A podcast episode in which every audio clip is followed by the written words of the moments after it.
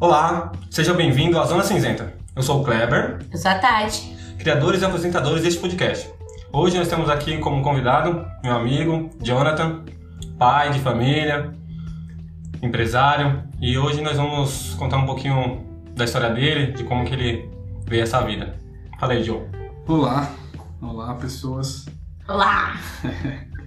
É Seja isso. bem-vindo, fica à vontade. O papo aqui é aberto, pode falar do jeito que você quiser, que você sempre fala, sem preconceitos. Sem julgamentos. Obrigado, obrigado pelo convite. Eu ouvi o primeiro episódio de vocês, achei muito interessante.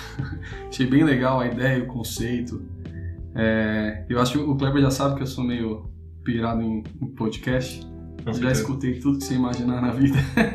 então, é, nu- nunca me passou pela minha cabeça ter um podcast, mas participar de um, né? E tô aqui. A vida dá voltas. Com certeza, com certeza. Primeiro, eu quero pautar uma situação que você está passando agora. A Tati também vai, vai ter um pouco dessa, dessa visão, que é esse papo de ser pai, né? De ser mãe. Pois A é. Tati tem dois filhos, um menino e uma menina. O Jonathan tem dois meninos e tá esperando mais uma menina. Ele tá grávido? Ele está grávido. ele está grávido. Exatamente. E ele já tá no pacote completo. Casa, esposa, três filhos, cachorro, pacote todo. E eu sou o único que não tenho filhos, tô solteiro e eu não tenho a mínima noção de como que é essa vida de casado e tal. E essa responsabilidade toda, né? Sortudo, né? Às vezes sim, às vezes não. Ai, ai. Mas fala aí, me- primeiro eu quero, eu quero saber esse sentimento aí de pai. Que a Tati é mulher, então é Eu diferente. quero saber dos enjoos da gravidez. Cara, é, é difícil de explicar isso, né? Como que é essa sensação, esse sentimento. É a mistura de muita coisa, né? Tem responsabilidade, tem, tem amor, tem carinho, obviamente. É, tem encheção de saco, tem, tem de tudo. Tem o Ah, lado bom e o lado ruim. Óbvio que tem um lado ruim em tudo, né? É, mas mas não é aquele Não é- lado ruim é, que não, você é quer largar, É uma né? coisa que tudo na vida dá trabalho e tem um, um lado bom. Você quer atingir alguma coisa, você vai passar por dificuldade, vai passar por, por momentos que não são só alegria, né? Então, ter um filho também faz parte disso. Mas é aquele clichê, né? O lado bom sempre compensa. Mas são três. Os três filhos são seus? Não. Me Os, explica, os dois meninos. É, vamos lá. É, eu sou casado e minha esposa, ela já tinha dois meninos. Um hoje tem 12 anos e o outro tem 5.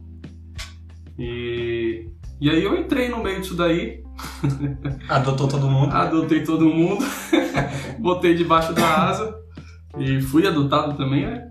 Porque.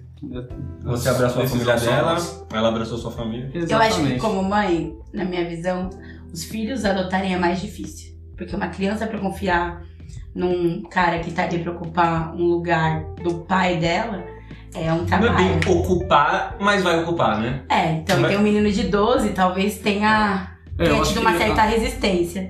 além dessa relação de, de pai e filho, entra mais, mais esse degrau, né? De, é, mais essa complexidade, a relação de padrasto e enteado, Sim. que também é diferente. Não Sim. é a mesma coisa que De ser o pai, né? ser o pai. É... Por que que eu digo isso, né? É porque tem outros poréns ali no meio. Tem uma preocupação constante, assim, de tipo, por exemplo, tem um mais velho que tá, tá entrando ali na pré-adolescência. Eu tô preparado já psicologicamente de um dia ele virar pra mim e falar, mas você não é meu pai. com Então, certeza. eu- É, com certeza não, né? Mas pode acontecer. Pode É, acontecer. sim, sim. O adolescente. Mas se acontecer, tudo bem também, porque a gente É, fala não, isso. nós Você não somos falou isso pra sua mãe ou pro seu pai? Mandou pra puta que pariu de alguma forma? Sim, é exato. Ele só vai buscar o caminho que É vai mais ser por uma questão de desafio e de territorialidade. Sim, adolescente. A minha tem 13 eu quero morrer. Tem que- Já tá querendo ser dona de si, Já né? tá naquele momento. Não, Ah, meu Deus, não quero pensar nisso agora. Vamos falar do Jonathan. Não é assim não, pode falar de você também, que vai ser essa. Mas então, são, são duas crianças, uma com 12 e uma com 5. E agora um bebê. A casa vai ter todo, todas as fases de uma criança. Exato. Todas as fases. Nossa, vai ter um. Bebezinho, a criança e o adolescente. Exatamente. Você conseguiu, pai, você E conseguiu. o cachorro. Exatamente. Só pra comentar sobre esse cachorro. Esse cachorro foi o autor de comer a Ah, ele comeu o documento do seu carro? Ele comeu a minha carteira, ele comeu a chave do meu carro, ele comeu o documento do meu carro. Ele só não conseguiu mastigar os cartões porque andava pegado no chão, entendeu? Caiu no chão e não conseguia pegar. Esse é o cachorro. A coisa mais linda do mundo. Nossa, um Golden Retriever. Ele é filhote ainda, então ele não para. cara. Nossa, Tá conhecendo meu tudo, ele quer morder, quer É, é viver intensamente. Ele é tipo assim, ele é filhote, Só só, que só que ele tem um metro e meio, entendeu? Ele já tá. É, ele já chegou na Ele altura pé? máxima de um adulto. Ele já chegou na adulta? Na altura máxima. É, agora ele vai só dar uma encorpada, né? Mas o. Uma encorpada, É. ele vai ficar gigante. A cabeça dele vem aqui, tranquilo. Pra quem não tá vendo, eu tô fazendo mais ou menos 1,20m do chão. É. Não, tipo, ele em pé fica do nosso tamanho, entendeu? 1,80m. Ele vai sair correndo com as fraldas de cocô pé? pelo apartamento. É, não, Em pé, pô? Eu seguro ele assim. Ele fica da altura da sua cabeça? É, ele bate no peito aqui assim. Pode crer, pode crer. Então é mais, né? Não, ele vai crescer mais ainda, eu acho. Com certeza. Vai ficar maior. É, ele tá com 10 meses agora. O Golden, mano. E, então, tipo, imagina, um filhote que quer brincar o tempo todo, quer pulsar tudo, quer cheirar tudo, quer morder tudo, só que ele é gigante. Exato, exato, exato. Meu, a, a varanda dele, tudo que era bonito na sua varanda do, do apartamento, O cachorro destruiu. destruiu tudo. A mesa da comida, Tudo. a, a- o banco, as plantas. Nossa. Parece que passou uma máquina, sabe? Não, ele destruiu tudo, destruiu tudo. Tanto que. É bom pra não ter apego. Isso é ótimo.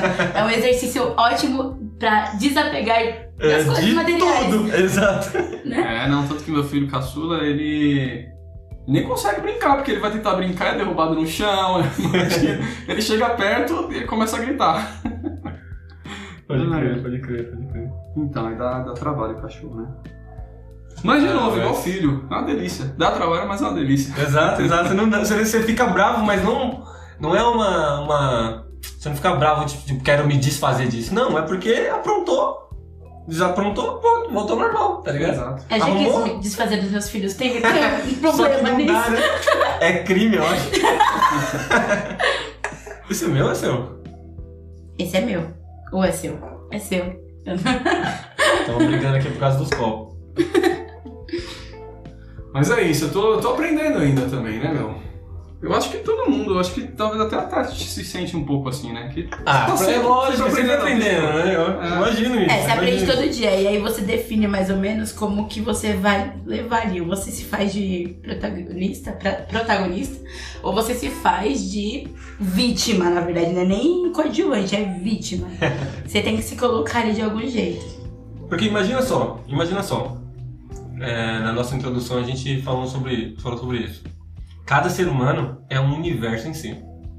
Imagina um universo que nem sabe o que tá acontecendo ainda, entendeu? É uma criança de 5 anos. É. Ela tá vivendo o bagulho e- ela começa a despertar os desejos dela.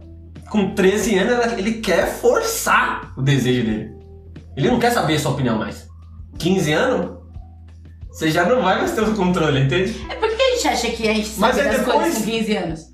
Ah, não sei, meu. Porque Eu- eu tem acho que é- Eu não sei, eu acho que é um hoje em dia é Mas menos eu acho ainda. que Efeito justamente- Dunning-Kruger, eu acho. Aí eu acho que as crianças hoje com 13 anos já são donas do mundo. Elas têm muito conhecimento sem nem precisar fazer força por causa do celular. Não, e é justamente esse o motivo. Não, eu acho que cada vez mais, né? É justamente esse o motivo da gente reclamar tanto de adolescente. Porque antes disso, era uma criança que sob acata o né? que você tá falando, entendeu? Uhum. Mas parece que quando você vai entrando ali na adolescência, você. Começa a querer ser você, né? Não. Você se sente que a sua dono mãe da quer razão, né? faça. Eu acho que é a primeira vez que você, tipo, olha pra você mesmo e fala, não, mas eu posso confiar no que eu tô pensando e na conclusão que eu chego. Eu cheguei nessa conclusão, então é isso, tá certo isso daqui. Pior ainda, quando dá certo. Aí você começa a ficar mais confiante. É, exatamente. Você é adolescente e começa a tomar as decisões, as decisões estão certas. Pronto. Mas quando você conheceu esse de 12, ele tinha quantos anos? É, faz pouco tempo que eu, que eu me casei. Não faz nem um ano, na verdade, o casamento, né? Mas que eu tô É. com, com a Clara já faz um tempo. É, Tem que, uns três ele anos? tinha. Não, ele tinha uns 10 anos. O, Ele já tava você entrando. tava com ela, tem uns dois anos já. é, uns, é, vai fazer uns 3 anos agora. Ele tava entrando na, na pré-adolescência e começando a deixar É, de ser criança besta e Exato. manjando dos, dos Paranauê. E ele te Exatamente. recebeu bem? Recebeu, Olha, ele é super educado, ele é. Meu, eu, eu, eu acho que já comentei isso com você. São as crianças. Ô, ô Flávio, vou te falar, hein? São as crianças mais educadas que eu já vi na vida. Você tá entendendo?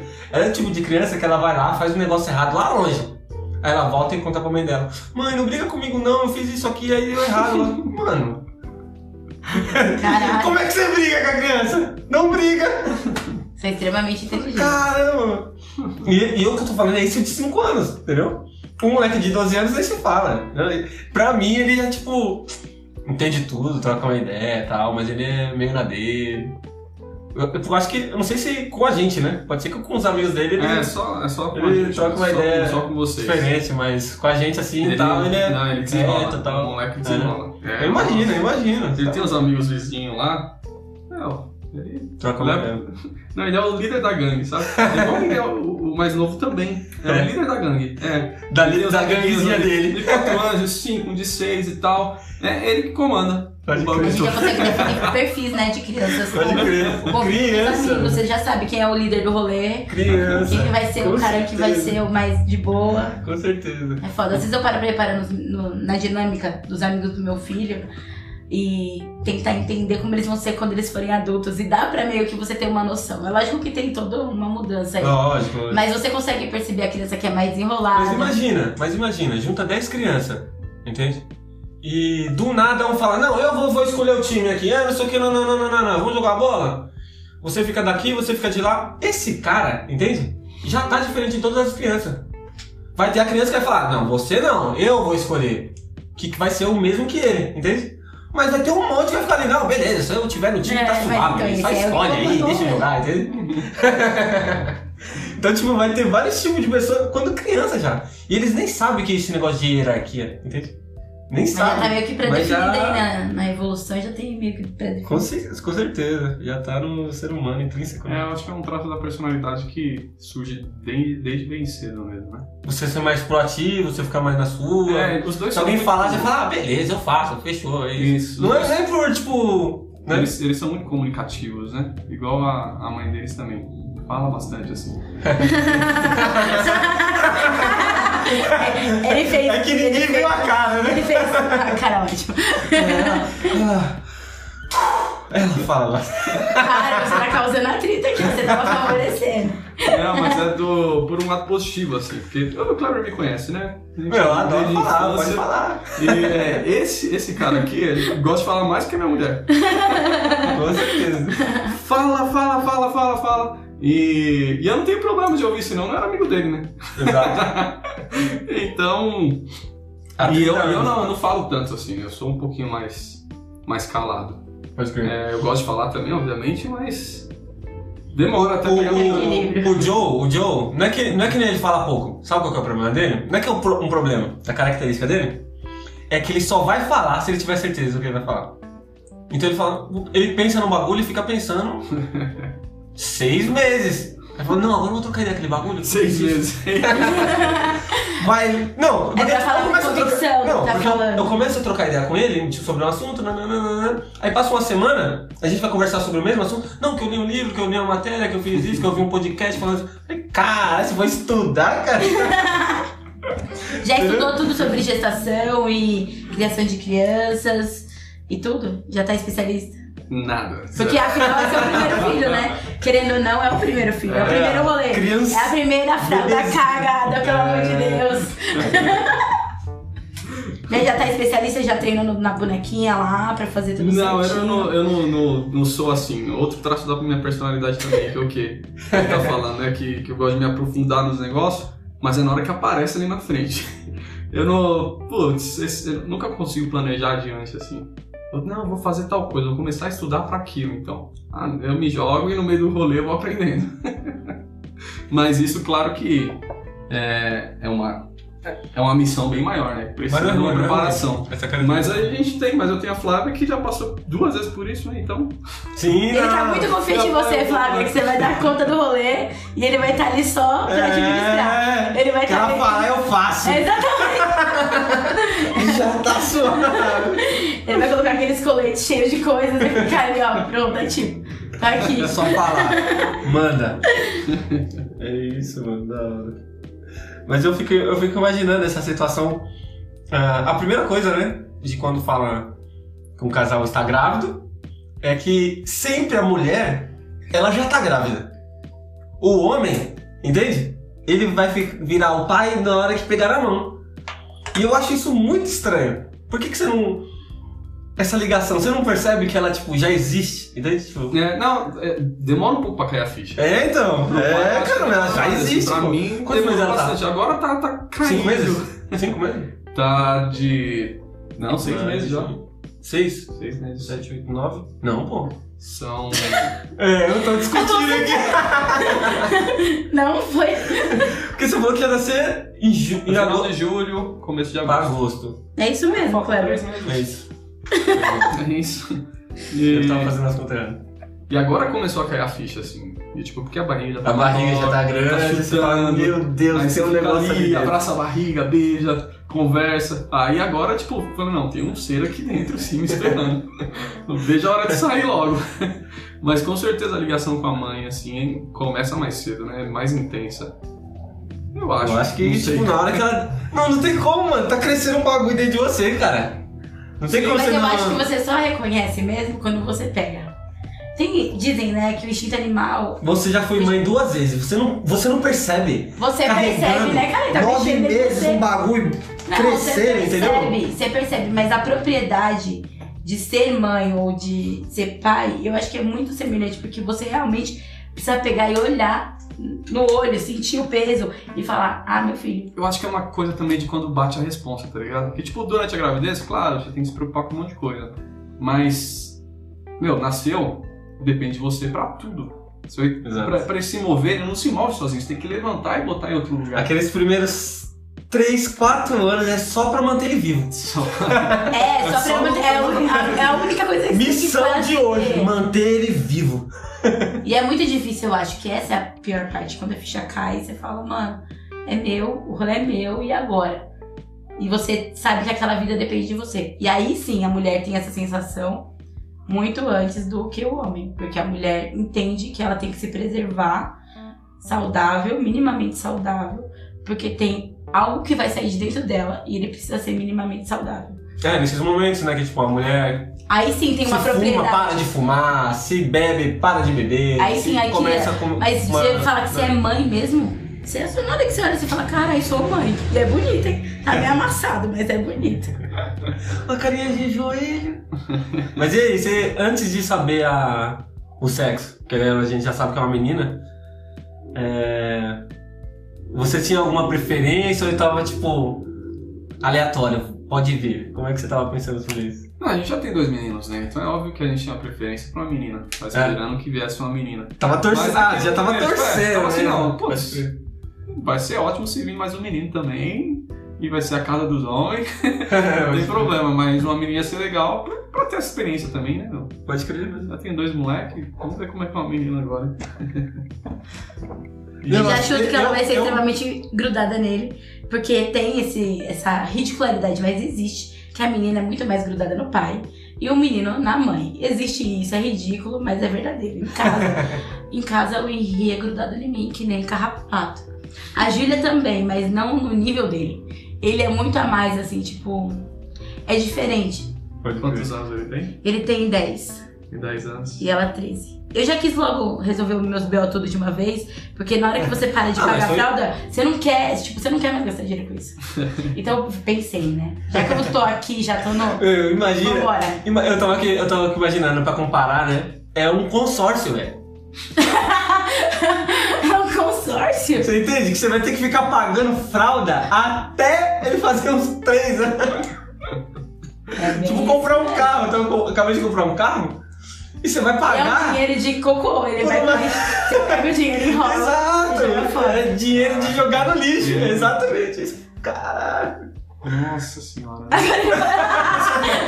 Ele parou pra avaliar. Você já começou. É, você- não, você- acho que eu não, não me importei tanto com isso, porque esse gasto só transfere, né? Não é que você vai deixar de gastar, é, vai sobrar assim, no mês o dinheiro da fralda. Não, você vai gastar com outra coisa. com outra coisa que seu filho precisa. Ele não tá mais usando fralda, mas agora ele precisa de tênis, agora ele precisa de. E cresce roupa. numa velocidade que, meu, você compra roupa que dura três meses. Mas não cabe mais, não? Exatamente, exatamente. Devia ter uma roupa autoajustável. Na verdade, existem roupas autoajustáveis.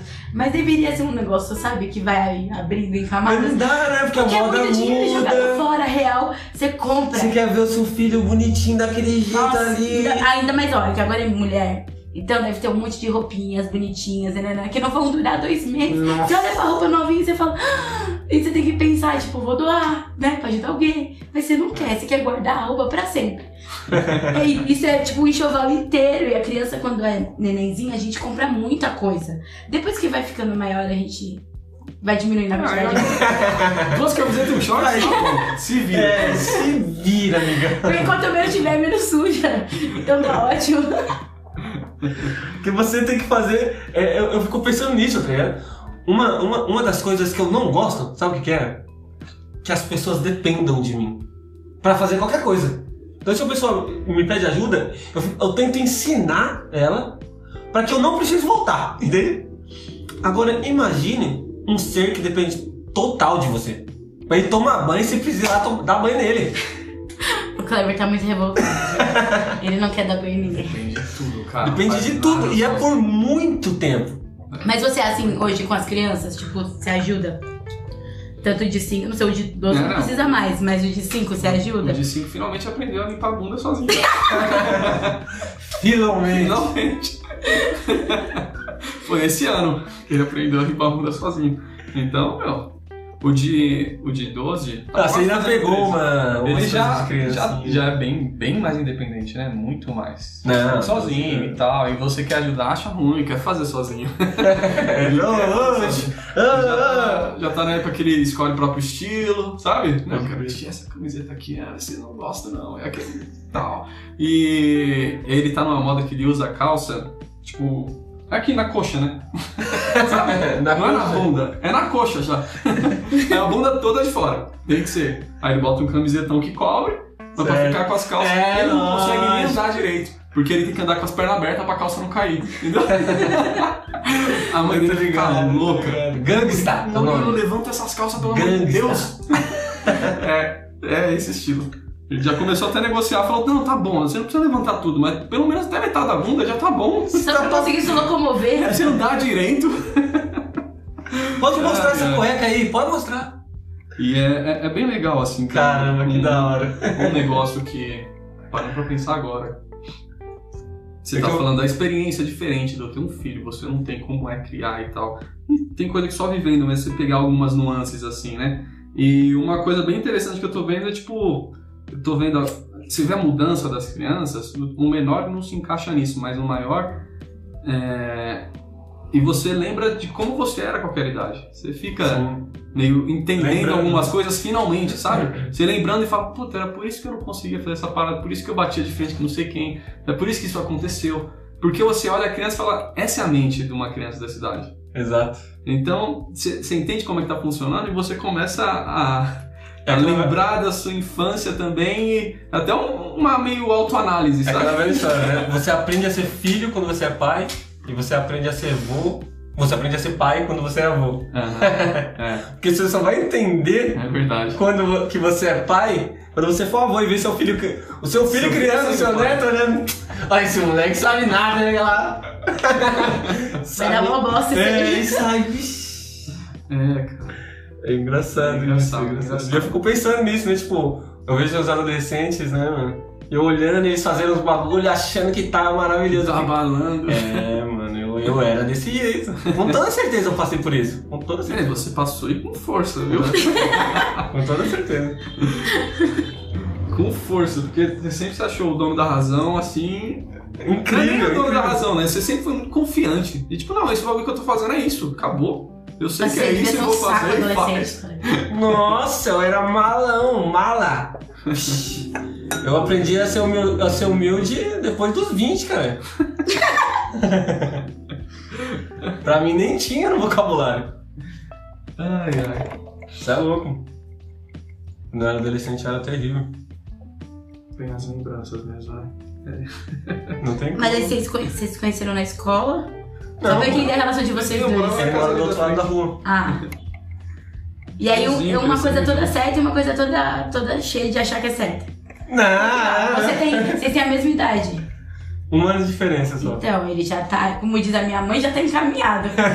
e você tá aí, ó, perdidão ainda. Você é louco, não. Não, mas você, você tem noção que há três anos atrás eu tava na mesma, na mesma categoria dele. né?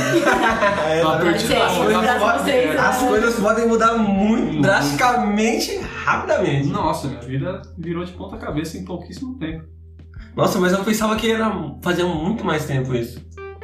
Pra mim já tinha. Não, não muito mais tempo, Essa- né? essa Que tinha pelo menos uns 4 anos. Eu acho que é o- a distorção do tempo que a pandemia tá, tá É, causando, sabe? exatamente. Parece que. É, nossa, gente parece que por 2019. juntos, né? Parece que 2019 Juntos, faz em casa. 20 anos, sabe? Passamos por 2020 juntos, então, sem, sei lá, eu senti como se fosse três anos a vida. Intensivão. Entendi, Que é um bebê da pandemia. Primeira pandemia. Existem muitos, viu? 2021, tanto de gente que foi embora Existe. ano passado. Aquela Esse te- ano a produção novinha, tem muita gente nascendo. A teoria caiu por terra. A teoria falando de que era pra diminuir a população mundial. Não deu certo, amigão. É Morria um, nascia 15, viado. É. E o pessoal em casa, ó, só trabalhando. Não, mas eu acho que no total, pelo menos analisando o Brasil, deve estar a mesma taxa, porque você está excluindo um fator importante que é o maior criador de filho no Brasil, que é o carnaval. O carnaval falhou esse ano. O carnaval mas, falhou, não, mas pensa só na qualidade. Mas ano passado teve. Entendeu? Na qualidade agora. Porque eram uns caras que estavam num relacionamento dentro de casa e teve filho. Carnaval é só azucrinação. Então você é É só papo saudável. de mãe, mãe solteira. Só criança saudável vai nascer. Só criança saudável. Só os aliens, só as crianças evoluídas. Entendeu? Já vai nascer dentro da pandemia. Falei, meu, eu nasci dentro da pandemia, o que, que eu não posso vencer? Já vai, já vai nascer. Olha, olha só. Autoimune ao Covid. Vai nascer todo pá. Não tem como. Tem uma preocupação com isso agora, que o neném- quando o neném for nascer, em relação ao que a gente tá vivendo nesse momento? Uma preocupação sua, da Flávia? Então, a gente ficou muito preocupado no começo, né? De, meu, ferrou, estamos grávidos no meio da pandemia. E agora? Não se sabe, tipo, nem tem estudos direito de como o coronavírus afeta a gravidez e tal. Tava aparecendo casos agora, porque não deu tempo, né? Uhum. Porque você precisa de um tempo pra ver o coronavírus na Ninguém gravidez. E que leva tá nove meses. Ninguém entendeu ainda. Então, tem, tem os casos recentes até da famosa, aquela blogueirinha lá, a mulher do, do Alok. A mulher do Alok, ela teve complicação na gestação por causa do Covid. Aí o filho deles nasceu de sete meses, ficou na incubadora lá um tempo. Até onde eu tinha visto, parece que estava tudo bem. Não sei porque eu não acompanho assim tão de perto. É, e, tipo, esse foi um caso famoso, né? Mas vários casos assim, e, tipo, afetando no meio da, da, da gravidez. Mas não E pra a melhorar- grave. Há um tempo atrás, a Flávia ficou com corona. Mas Nossa, antes de engravidar. Não, durante a gravidez. Pode crer, né? Tô falando que a criança vai nascer autoimune e ninguém tá Graças acreditando.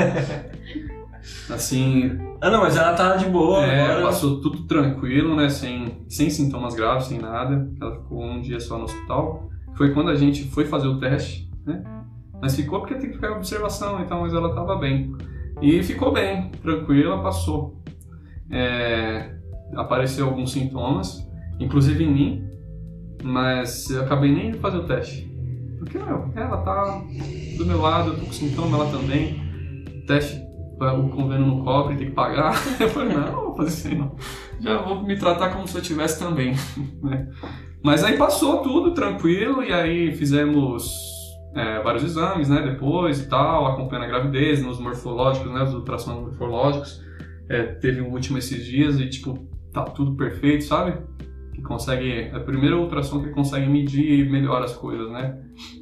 Desse é, tamanho, É, né? ele olha tudo e fala, ó, Com três, tá aqui com dentro três já tá normal, não tem nenhuma malformação. Três meses que dá pra saber o sexo já. É, mas Três quando você o faz, acho que 16 semanas, que são Não fala em meses, semanas, fala em meses. É que é, a medida é diferente. é, você faz esse morfológico, que é O tipo. que que é morfológico? É pra você pegar o, a criança e medir toda. E aí, de acordo com as medidas de todas as partes do corpo, você sabe se ela está saudável e se desenvolvendo Tá se saudavelmente. desenvolvendo no período certo, do jeito certo, sem nenhuma Então, informação. tipo, o cara faz uma ultrassom muito chato, que tipo, você fica lá dias, meses lá deitado. e aí ele vai tirando medidinha por medidinha de tudo. E aí ele consegue mais ou menos ali já dizer se a criança vai ter alguma deficiência, alguma má formação. É. Ele já vai encaminhando. Por isso, Isso, que é é importante feito fazer. durante a gravidez inteira, né? Pensa assim, ó. é, tinha uma mulher grávida com um mês de gravidez. E entraram lá e tiraram foto do bebê pra ver como é que ele tava. Só que fizeram isso com um monte de gente. Então você sabe como é que a foto naquele período tem que estar. Sabe? Sim. Então, tipo, no primeiro mês, você faz lá e tal, mostra, ó, aqui já tá formando essa parte da cabeça, tá, dá pra ver isso, não sei o quê. Não, não tenho tecnicidade nenhuma, né? Porque eu não sei de nada disso, gente. Medicina não é minha área. Não, mas eu E- entendi, tô entendendo. É, e aí ele mede, né? Ó, a cabeça desse tamanho, pra essa idade, pra esse tempo de gestação tá perfeito, então não tem nenhum problema. Mas não tem como saber se vai ter alguma outra malformação, só mais pra Aí tem frente. que ir acompanhando, acompanhando, É, vai acompanhando. Pra ver se tá tudo Exatamente. certo, mais ou menos. E aí, então, até agora tá tudo, tudo ótimo, tudo perfeito. Inclusive, a Flávia comentou comigo hoje que ela viu uma notícia, eu não confirmei isso, gente, não vi, de que já liberaram aqui em São Paulo a Coronavac para as grávidas. Porque não se sabia se grávida podia tomar vacina. Entendi. Porque Caramba. não deu tempo de fazer teste em grávida. Então, mas deu, Estão fazendo eles- agora. eles E agora conseguiram tá saindo isso, resultado de alguns estudos. Que deu ruim, né? Desculpa, eu cortei. É, foi? Vai. Deu ruim porque deram vacina de grávida, na- deram vacina de corona, de Covid, grávida? nas grávidas, numa troca que era de gripe. Ah, Isso é mesmo? É, Nossa, semana sabia disso. passada. Teve Nossa. vários Aí casos. agora tem pelo E menos criança- dados suficientes pra E fazer criança estudo. também, tipo, eles não tinham feito ainda é, em crianças, pra ver qual seria a reação, se teria alguma coisa. E aí, nesse dia, aplicaram em grávidas e em crianças. Vacinas, trocaram a vacina da gripe pela da, do. Covid. E aí tá todo mundo bem, então a gente pode. O brasileiro faz o teste dele. pra que É. laboratório? pra que laboratório? Ah, não, mas- É Agora, mas, ó, brasileiro, não Se esperava. tratando de. Brasil, eu, eu, eu acho que a gente pode até cogitar se isso realmente foi por engano. Não, Então, fa- vamos, vamos falar do falar disso de, de Brasil. Se tratando de Brasil, a gente tá bem na pandemia, porque assim, eu tava fazendo, eu fiz uma breve pesquisa assim, quem tá disparado em vacinação é os Estados Unidos. Parece que eles Mas já, já tá quase tudo resolvido já. não, parece que eles já, eles já, Qualquer pessoa já pode tomar vacina. se eu não me engano, Qualquer idade, qualquer 180 adulto. milhões de pessoas já foram vacinadas. 180 milhões. Já é mais que a metade. Então, tipo, Viu por que, que nos filmes de Brasil? ET eles sempre sobrevivem? No Brasil, foram. Eu vi essa semana 24 milhões de pessoas vacinadas. Se eu não me engano, representa 11% da população do Brasil. Assim, você vai ver os outros países, mano, ninguém vacinou quase nada. O Brasil é o que mais vacinou. Só que assim, o Brasil é gigantesco, né? Comparando com o Chile, Uruguai, Paraguai, Argentina. A Argentina vacinou pouco mais de um milhão. O Uruguai vacinou menos de um milhão de pessoas e eles têm 4 milhões de pessoas. Tem Então, muita tipo, gente, muita gente. A vacinação do, do Brasil está sendo muito mais rápida, né? Não consegue comparar com os Estados Unidos, é lógico. Mas eu dei uma olhada no- nos países, países da África nem É. não posso falar, Eu né? acho que o que acontece. A Ásia, Pra falar um pouco do, A China do- tá- até onde eu sei, né? De como é que tá o Brasil nisso daí. É, O Brasil tem a capacidade de vacinação monstruosa. O Brasil é referência mundial nisso, sabe? O Brasil já chegou a vacinar 10 milhões de pessoas num dia só. A vacinação da H1N1 foi 40 milhões de doses. É, é 40 milhões, ó. Vacinou a população inteira em tipo 4 meses, sabe? Então o Brasil ele é muito bom nisso. É, o problema é o que? Não tem vacina. A gente não tem a vacina. O mundo inteiro não tem vacina. pode crer. Entendeu? Então. E a gente tá confiando gente muito nessa tivesse a vacina que foi vacina- criada também. né? É. Tipo, em menos de um ano. e, agora eu vou até entrar nessa. Vou- vou aí, vou falar sobre isso também. É, uma hora que é na política, né? Sim, sim, mas você. Uma hora é na política. Não, é, tô falando sobre a vacina. De que. Meu, a, ge- sete em cada. Como é que é? Sete em cada dez vacinas são aplicadas é a vacina do Coronavac, do Butantan. Que o Butantan tá fazendo. Que o Butantan tá fazendo. Tá fazendo. Tá fazendo. É, que tá, faz... tá produzindo aqui também, né? Mas a gente também importou de lá e tal, porque é aquela parceria, né? Da, do Butantan com esse laboratório chinês, Coronavac. É, então, tipo, se a gente não tivesse isso, não tivesse esse acordo, a gente ia estar tá muito pior. Não ia ter vacina nenhuma, né?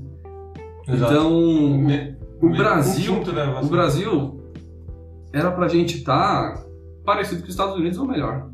Porque, se, porque tá saindo daqui. Se a gente tivesse vacina antes, se a gente tivesse conseguido comprar mais vacinas para ser entregue antes, era pra gente já estar tá vacinando a população inteira também. Eu acredito que sim, porque com a pouca vacina que a gente tem, já foi 24 milhões na primeira dose, né? Quem já vacinou a primeira dose. Se eu não me engano, eram 8 milhões que já fizeram as duas doses. As duas doses. Oito, duas doses já são 8 milhões. Mas 8 milhões já deu dois Uruguai, entende? E eu vi. Então não, tá, não é que tá lento. Primeiro, o Brasil é muito grande, tem muita gente. Segundo, não tem. não tem a vacina. Então, esse que tá sendo o gargalo. Não tem, não tem a vacina. Mas é, se tivesse a vacina, o tamanho não é tanto problema pro Brasil. Sim, Era isso é, que eu tava então. falando, entendeu? Exato, exato. O Brasil, ele é, é, tipo, meu, é líder mundial em vacinação, exemplo no mundo de vacinação. E o Brasil dá um jeito de te vacinar. Eu lembro que eu já tomei uma vacina, sabe onde? Dentro do terminal de ônibus. Eu tomei no metrô a última vez a febre amarela. Eu achei incrível. eu achei muito foda. O meu, o cara trouxe a vacina até Exatamente, tipo, filho da puta, você vai tomar sim. vai, vai, vai. Então eu também eu concordo, porque a gente tem essa estrutura. Então, eu acredito e é que. E é cultural isso, que já. se tivesse um investimento correto, todo mundo estaria vacinado até o final do ano, vamos dizer assim. Sim. Mas eu não acredito que isso seja a nossa realidade hoje. Deixa eu, deixa eu, deixa eu colocar uma coisa pra fora aqui, assim, ó, um sentimento pra fora. Imagina só a gente volta no tempo agora, março de 2020, uhum. estourando a pandemia, arregaçando. Qual que é o único modo de parar isso? Fazer a vacina, certo? Os caras começaram a desenvolver a vacina. Em abril, certo? Do ano passado. Tem um ano que começaram a fazer, não sei o que. Quando chegou março, um ano depois, a vacina, e vamos começar a aplicar? Vamos. Aí o cara veio virar pra mim e falar que não tem seringa, não tem agulha, não ah, tem freezer. Brasil é foda, né? Um ano! Se você vai aplicar uma vacina, você precisa de seringa, amigo. Um mais um quanto que é? certo? É não é? Não precisava fazer conta. Vamos aplicar quantas vacinas? Quanta população? 200 milhões? Quanta seringa precisa, ô Tati? 200 milhões. No mínimo, né? Ai, meu Deus. Aquelas que deram problema e, né? No mínimo 200 milhões. Como que não conseguiu produzir isso? Ninguém pensou nisso. Oh, começou a pensar em março de 2021 que precisava de seringa para aplicar isso. Sim. Exatamente. É, a gente começou a falar, eu falei que ia falar de política, né? Bora. Pra mim é tudo culpa da porra do governo federal, velho. o governo federal é um bosta. É um lixo que não, não é, é tipo incompetente num nível num nível assim impressionante, cara. Cara, não é só incompetência. É incompetência com maldade, né? Não, não, não é. Eu acho que não é só não é incompetência, é ignorância mesmo, falta de conhecimento, ausência do saber. É isso. Não, é incompetência. Ele faz o que ele pra mim é um, sabe, né? É uma... Vou fazer o que se ele não sabe nada? Mas a incompetência vem da parte que ele não busca nem saber, velho. Tipo, ah, vai, vai vendo, vai vendo, vai vendo. Vamos aí, vamos aí. Não, pra mim, tipo, a visão que eu tenho, assim, né, de, da política nacional no momento, é, isso pra mim é uma estratégia de marketing do Bolsonaro, sempre foi. Ele é negacionista de propósito. Ele apostou contra a, o vírus, contra a vacinação de propósito. Por quê? Pra manter a base eleitoral dele. E pra Sim. mim, um, um, ser humano que faz uma parada dessa, Exato. brincar com a vida do país inteiro, pensando é... em se reeleger, nossa, isso pra mim é, é, é o. É, é um ser humano que eu tenho um desprezo assim gigantesco. Pensar em política numa crise mundial, entende? Pensar em, nossa, será que eu vou me reeleger se eu fizer isso, isso, isso? Amigão, a prioridade é salvar a vida. Me confirme aí se essa informação tá certa, mas foi oferecido pro Bolsonaro comprar a vacina em novembro do ano passado. E ele Setembro. não. Setembro? Setembro do ano passado. Vai vendo. Setembro do ano passado. Então, do ano passado, pra quem tá assistindo isso daí, atemporal, né? 2020. Em dois, É, estamos em ele 2021. recusou a compra de 90 milhões de doses da Pfizer. Meu, pra mim, não deveria olhar preço, não deveria olhar de quem que foi, não queria saber. Tá pronto, me dá. Quanto que vai pagar? Não importa, amigão. Primeiro, ele não tem que se preocupar com o dinheiro, que o dinheiro não é dele, é nosso. Entende? E eu quero que salve a minha vida e a vida de todo mundo. Então não tem que se preocupar com o dinheiro. Compre. Ah, não, por uma coisa ali política, ele não, não vou comprar dessa empresa por causa disso. Amigos, tá brincando com a vida, entendeu? Deixar de salvar a vida porque tem uma intriga. Mano, é claramente uma estratégia política dele, assim, né? Porque ele falava mal da vacina o tempo inteiro. Tem vídeo dele gravado em todo lugar falando mal da vacina. Que primeiro xinga a vacina, que a vacina é a China, China. Vacina da China não vou dar no Brasil, não sei o quê. E tipo, desincentivando, sabe? O papel do presidente, meu, é incentivar pro certo, né? Ele sabe que qualquer palavra que ele fala tem uma influência gigantesca. Tem uma influência É, gigantesca. e ele fala, não, vacina, toma quem quiser. Tipo, meu, a vacina não é é compulsória, tiozão não, do obrigado. pavê, Você não né? vai. A Pra mentalidade cadeia. do tiozão do pavê na... cuidando de tudo. Como É. existe isso? É um- Nós, seres humanos, só chegamos onde estamos por causa de vacina. O quanto de criança que não morria por causa que não existia vacina. Entende? Exatamente. A gente só tá com 8 bilhões de pessoas no mundo porque existe vacina. Porque vive todo mundo que nasce, entende? Eu tava conversando com uma mulher, ela falou, meu, a minha, ela falando pra mim, a minha mãe teve 14 filhos. Tentativas, desculpa. Tentativas de ter filho, mas só sobrou 7. Só rendeu 7. Só rendeu sete. Você tá entendendo? Oh. Porque morria. Entende? Morria disso, morria daquilo, ela não tinha condição, não tinha nenhum tipo de tratamento ali, que nem ele tava fa- ele contando pra gente. Ah, ela vai fazendo o, o pré-natal ali de, é, quanto- de quanto quanto tempo? Dois, três, dois, três meses? É todo mês. Uma mulher dessa, Todo mês, a mensalmente. 50, 60 anos, não insistia pré-natal. Tô grávida. No dia de parir, a parteira vem e arranca.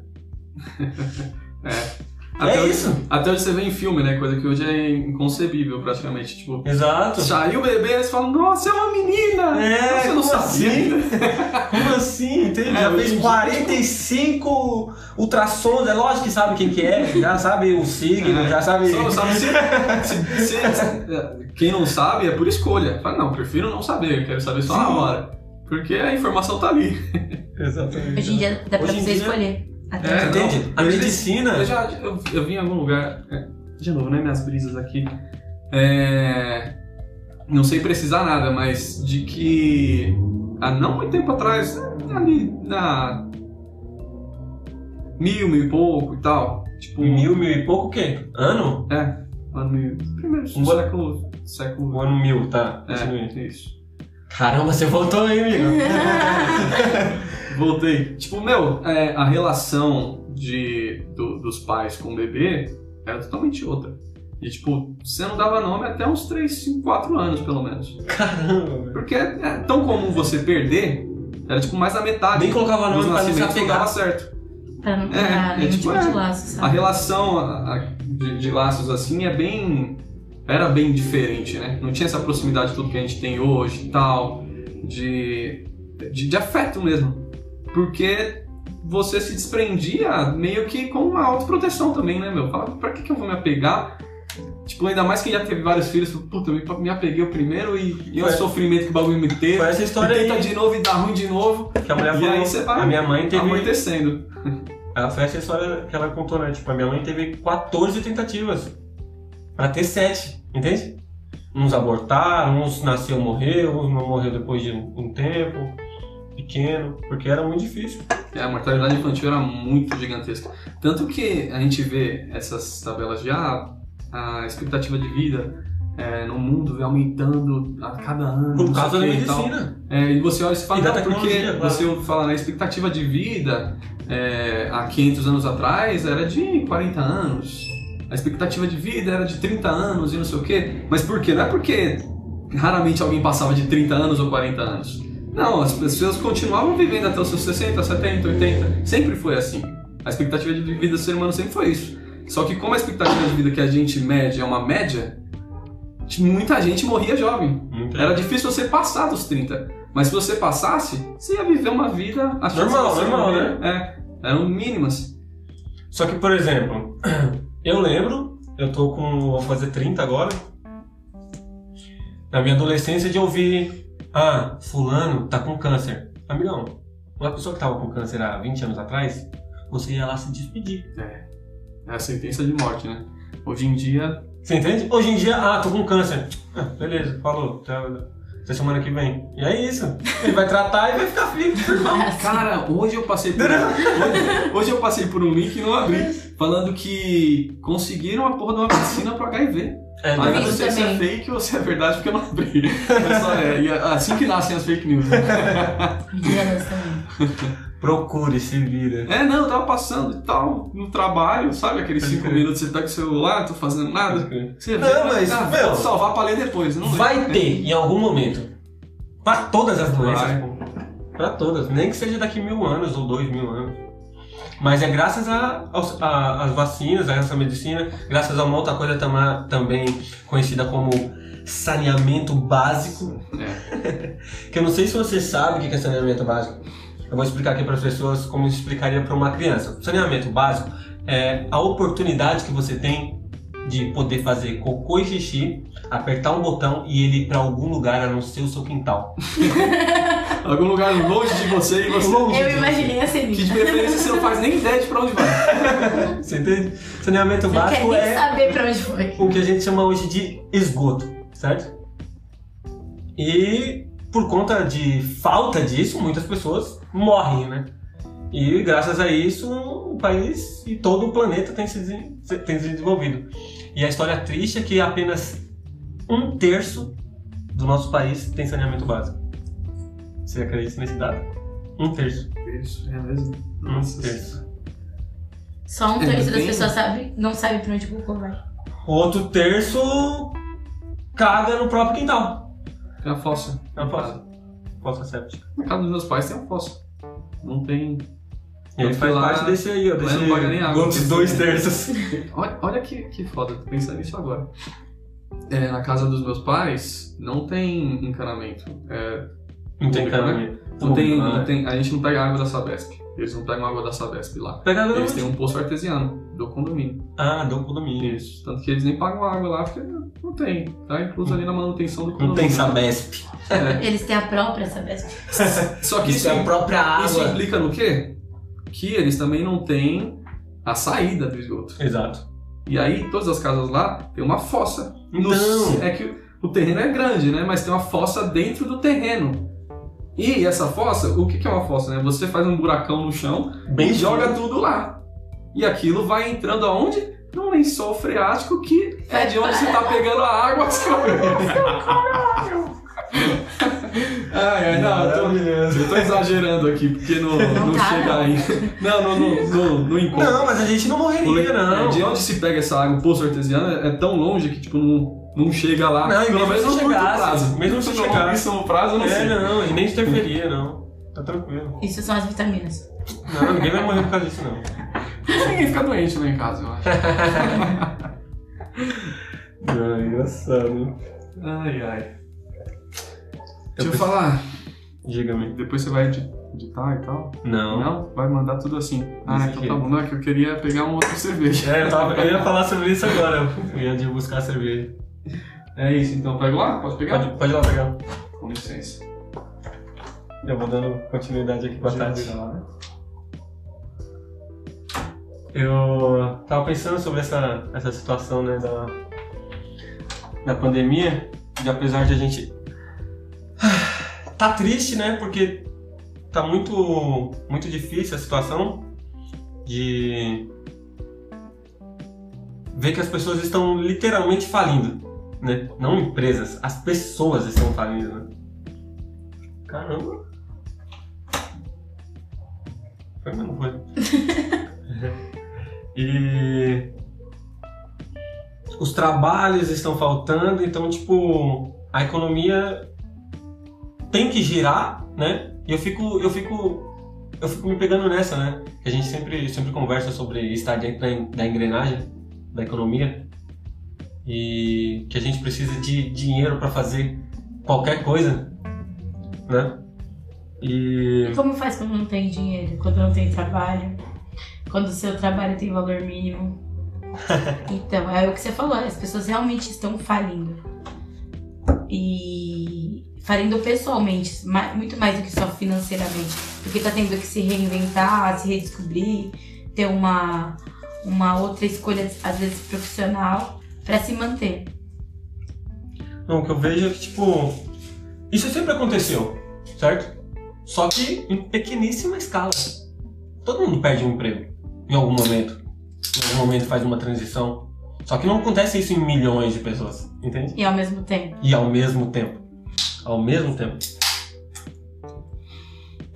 Essa pandemia é uma loucura, né, cara? Eu Acho que Você tá. mundo- Você, você Aquilo tem, você tem lojas, né? Você Nossa, tem lojas, é. fala aí a sua, sua visão. Já vou falar já. É... Mas a pandemia, pensando no- até no, no, é, no conceito do podcast, né? Dessa questão de conhecer a cosmovisão do outro. Sim. Esse ano de pandemia, todo mundo tem uma história pra contar. Todo mundo. Sabe, uma história interessantíssima. né? Tipo, meu, o que, que você fez na pandemia? Como é que você sobreviveu? Que que? Como é que foi, tipo, você perdeu o trampo, você, sua área continuou, você foi pra home office, você quebrou, você, o que, que Aconteceu aconteceu, tá ligado? Porque alguma coisa aconteceu. Até pra quem, tipo, passou mais tranquilamente por isso, também foi um ano muito diferente e que a história da pessoa também vai ser acho que interessante. Tudo Acho que mudou. vai faltar material O que aconteceu podcast. nessa pandemia? Tudo mudou, tudo mudou na pandemia. Hum. Tudo mudou pra todo mundo. Pra alguns ficaram melhor ainda, né? Quem tá vendo com algum tipo de investimento que foi beneficiado com isso.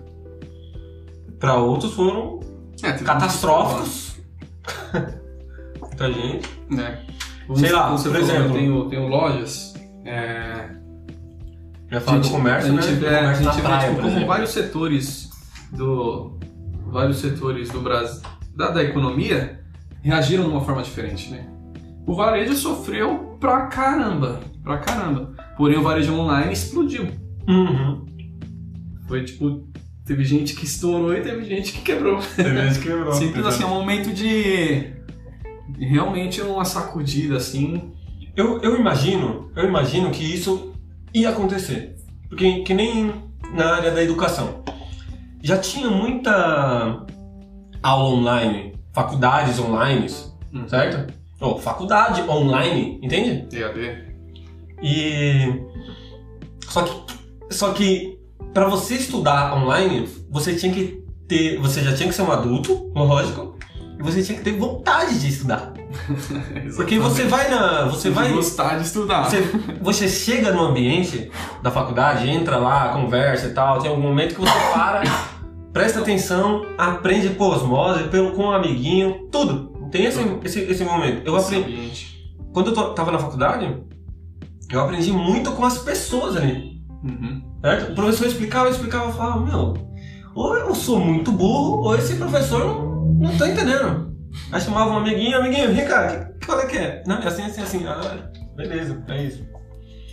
E tem essa convivência de você poder aprender com as outras pessoas que estão em volta. Online é mais difícil por conta disso. Agora, imagina colocar uma criança de 7 anos para estudar online, de um dia pra noite. Nossa. Você entende? Eu tava falando todo esse problema adulto, entende? Imagina ensinar uma criança de 7 anos se você nem sabe. Porque tem, tem uma- um jeito certo de fazer todo o rolê. Online. É diferente online. Acho que ela quis dizer sobre a pedagogia, né? Sim, Tem a você- forma pedagógica de você ensinar. E não tá tendo aula, você quer ensinar, mas você não sabe como ensinar. Sim, Não o é- professor Não basta também. você ter o conhecimento, você tem que saber como passar esse O BO conhecimento. é depois, Kleber, é quando a criança chega com os cadernos aqui e fala, me ajuda. E você não sabe nem como é que fala, porque você não pode falar muito rápido nem muito Você tá devagar. falando do, do, do- ah, então, você tá falando da, da visão da mãe. Sim, não só da mãe, do pai, do irmão mais velho. Isso tudo teve Eu que ser fa- eu, readaptado. tô, eu tô falando da visão de que eu não tenho filhos, né? Então a minha visão é da professora, que a minha mãe é professora. Eu vejo ela dando aula em casa, entende? Online, eu fico, mano, ela não sabe usar o software. Putz, professor ontem não tinha que nem usar o WhatsApp. Aí agora ele precisa não só usar o WhatsApp, conversar com todos os alunos, com a família dos alunos, fazer live. Entende? Mas fazer live. Você entende? Com um monte de criança e explicar e mandar, ensinar a criança a usar o aplicativo. Pra ele postar. Oh, que isso? Entende? Meu, do nada teve que se rebolar. Eu acho que uma hora isso ia acabar acontecendo.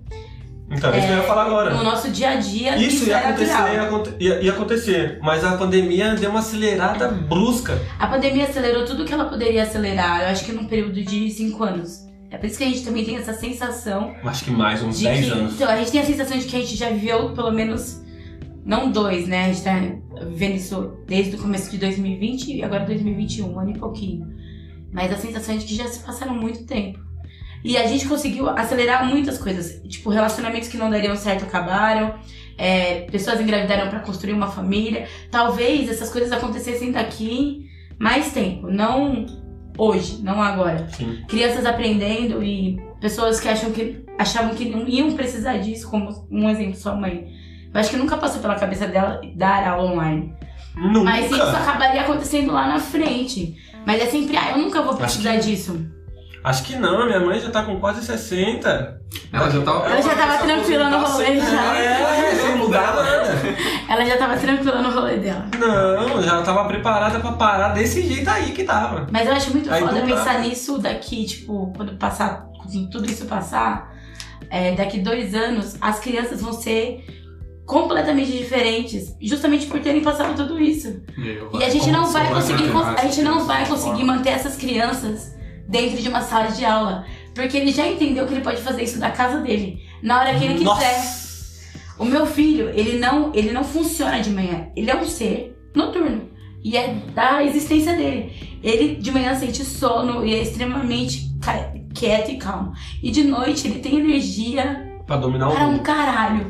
E aí, durante a pandemia, ele tem feito as atividades dele depois das seis da tarde. E tipo, ele tá na terceira série. Como é que eu vou explicar pro meu filho que ele vai ter que ficar sentadinho 6 horas da manhã, 7 horas da manhã na frente da professora? Se ele sabe que, tipo, ele Em pode casa. fazer o mesmo rolê de noite. Em casa, Isso. Então, assim, eu acho que a gente vai ter muitos problemas. Não sei se seria um problema o nome da palavra, mas esse questionamento dessa, dessa geração. Essa geração que sabe que não precisa ficar sentada numa uma carteira que talvez nem seja confortável, talvez nem seja ideal. Se ela pode estar na casa dela, no sofá gostoso, ali sentadinha, e aprender da mesma e forma. aprender da mesma forma. Porque não, a, a mudança aí é só da, da forma como é induzida. Eu adorei isso. Porque eu, eu citei isso já várias vezes, né? Eu não me lembro de quem eu ouvi falar isso. Se eu lembrar no meio do caminho, eu, eu falo. Que é o seguinte: a escola foi inventada na época da Revolução Industrial para ter a mão de obra para as indústrias, certo? Então você pega uma escola, ela é igual a um quartel-general, igual uma, uma fábrica e igual um presídio. A, a pita um sinal, vai todo mundo para dentro de uma salinha.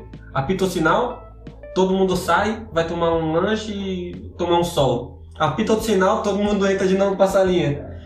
Tá ligado? Na época que eu, que eu estudava, você fazia uma fila, cantava o hino nacional e entrava todo mundo em fila pra dentro da sala. É Você lembra mesmo. disso?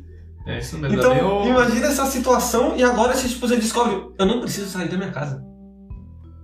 É isso. É É outra sobre si- isso. Sabe? Tipo, é outra. É bem um método de produção industrial mesmo, né? É tudo E é- ordenadinho ali e tal. Tudo ordenadinho, todo mundo vai aprender a- a mesma coisa, da mesma forma, entende? Isso também, sempre a produtividade. isso, tem, isso também interferiu em muitas pessoas que, tipo, o cara nunca ia muito bem na escola, é, é o que a gente sempre ouve, né? Ele não ia muito bem na escola, mas aí virou um gênio guitarrista. Você fala, caralho, como que você não ia muito bem na escola? Porque a escola é padronizada para um tipo de ser, entende? Não quer dizer que ele não se encaixou naquele negócio que a escola queria, que ele não é um- uma pessoa muito inteligente, entende?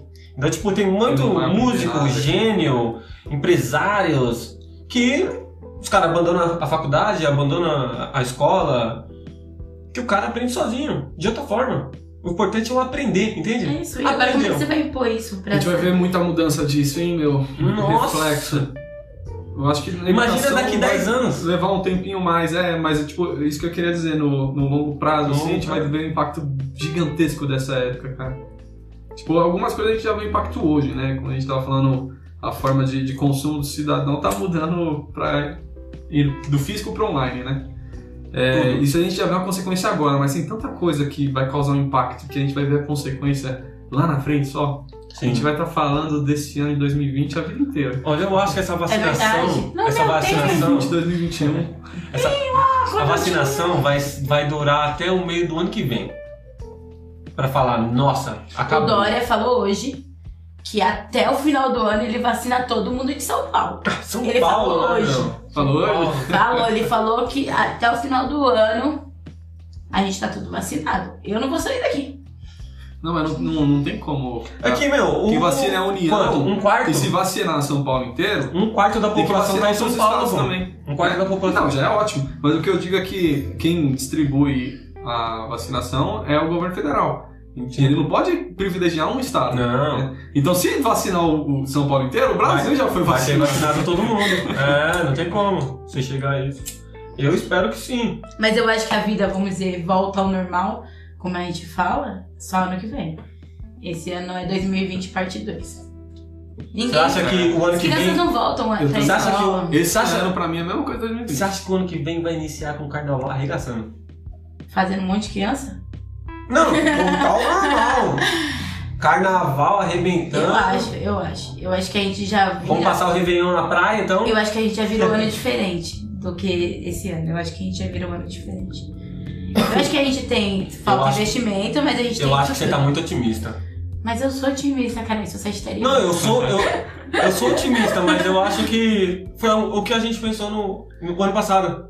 Eu acho que vai ter uma pressão Brasil inteiro comércio. Esse ano é, é tipo, É pra dar um ousadia. pouco otimismo mesmo. É, não, não, ousadia. não acho ousadia, não. Eu acho um otimismo. Eu tô torcendo por isso também. É lógico que eu tô Mas eu torcendo. acho, tipo, a visão. A, a, Presta tipo, atenção, se tudo der certo, Presta atenção, presta isso, atenção, presta atenção. Presta atenção na frase.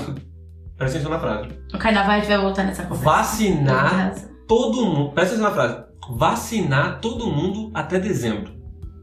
Aí agora você coloca no Brasil. Mano, essa variável aí, amigo.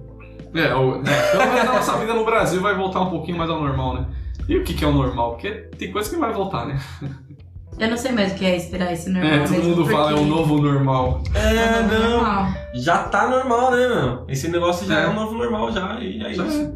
A gente achou que ia durar ali um, dois, três meses, passou, não. O negócio que tá me incomodando, não. pra Você me ver. incomodando muito é a máscara. A gente tava falando que foi, a gente saiu pra comprar cerveja. A gente só notou que tava sem máscara. Nossa senhora! Já tá. Conversando, não sei o que, nananana, quando a gente entrou no lugar, nossa, estão sem máscara.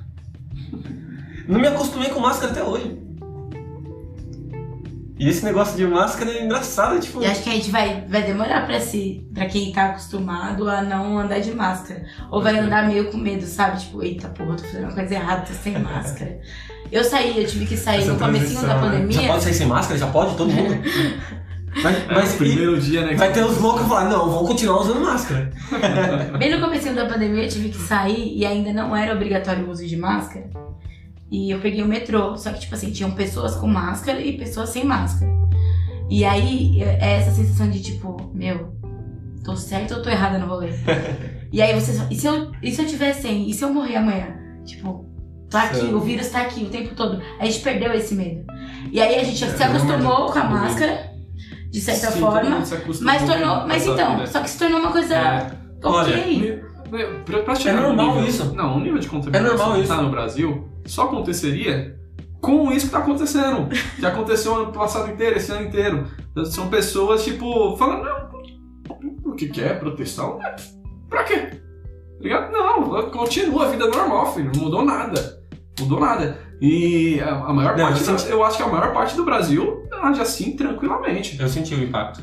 É, todo mundo, todo mundo tá assim. Ninguém tá nem aí mais. Não, não existe mais, pelo menos nos Tinha uma lugares. que eu briga de álcool, tinha uma briga de um monte de coisa no começo da pandemia que hoje em dia não existe mais. Não Você ia procurar álcool, não tinha mais álcool. Lógico que, ela- que aumentou a produção. Álcool em gel, você tá falando? Sim, mas é, teve aquela época lá do álcool em gel, a época do papel higiênico, todo mundo tava desesperado, achando que era fim do mundo.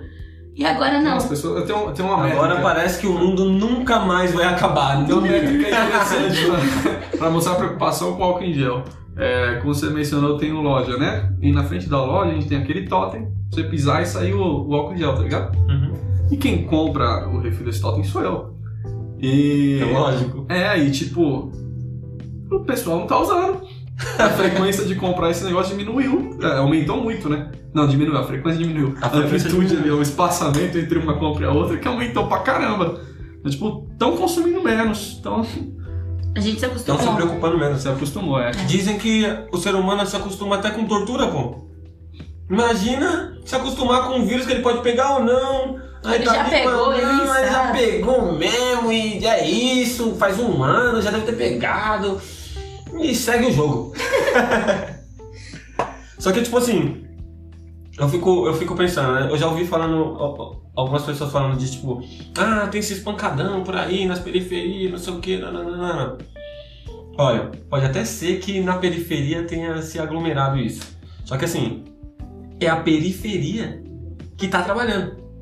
Entende?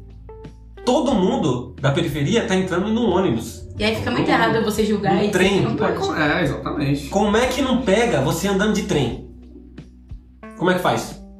Todos os dias. Todos os dias. todos os dias. Entrando no trem, como ela falou, metade das pessoas sem máscara. Meu, no se você, lotado, não, não existe, tipo, proteção assim. É tipo, meu, não tem o que fazer, eu preciso sobreviver, tem que ir lá e vou me sujeitar a isso. é aquilo que você E tava você falando, acaba né? até talvez bloqueando você mesmo, né? Tipo, não, não vou nem ligar pra esse bagulho, porque, mano, eu preciso fazer isso. Eu não É. comprei máscara no começo achando que, tipo, pra que que eu vou gastar dinheiro com isso? Daqui dois meses vai ter. E eu vou ter um monte de pedaço de pano em casa. Exato. O que eu vou fazer com esse monte de pedaço de pano? E aí hoje em dia você vê nos varais, assim, tipo, você olha pro varal de uma É pessoa, é uma coisa como, tipo, calcinha, cara. E tem de toda a cor, de todo tamanho. É, eu vendo máscara lá também. E durante um bom tempo foi o item número um mais vendido. Com certeza. Porque tipo, todo mundo precisa usar urgente e não, ninguém tem esse bagulho. Todo mundo tem que comprar. Parou agora. Não Você tem tá uma pessoa que já tinha. a, a- tem deixa, deixa, vamos, vamos deixar uma coisa bem clara aqui, ó. O Covid não passa pelo ar. Vou falar de novo. Não, O não. Covid não passa pelo ar. Se você estiver andando sozinho na rua, a rua não tá infectada. Entende? Você tá sozinho na rua, andando. Não tem ninguém, ninguém. A rua tá deserta. Não tem como você ser infectado. Isso. Você só infecta de uma pessoa para outra. Se tem uma pessoa infectada, ela vai passar para você. Entende? Se você tiver contato com ela. Qual que é o o papel da máscara? Quando a gente fala, a gente não vê, mas sai gotículas de água, de baba, né? Da nossa boca, enquanto a gente tá falando. E se você tá muito perto da pessoa, acaba que essa gotícula voa nela de alguma forma. E quando você, sei lá, coça a boca, sei lá, mexe no olho, toca na mão da pessoa, e você vai ter os contatos com a pessoa, né? Se você tocar na mão da pessoa que está infectada e coçar o olho, você se infectou. Entende?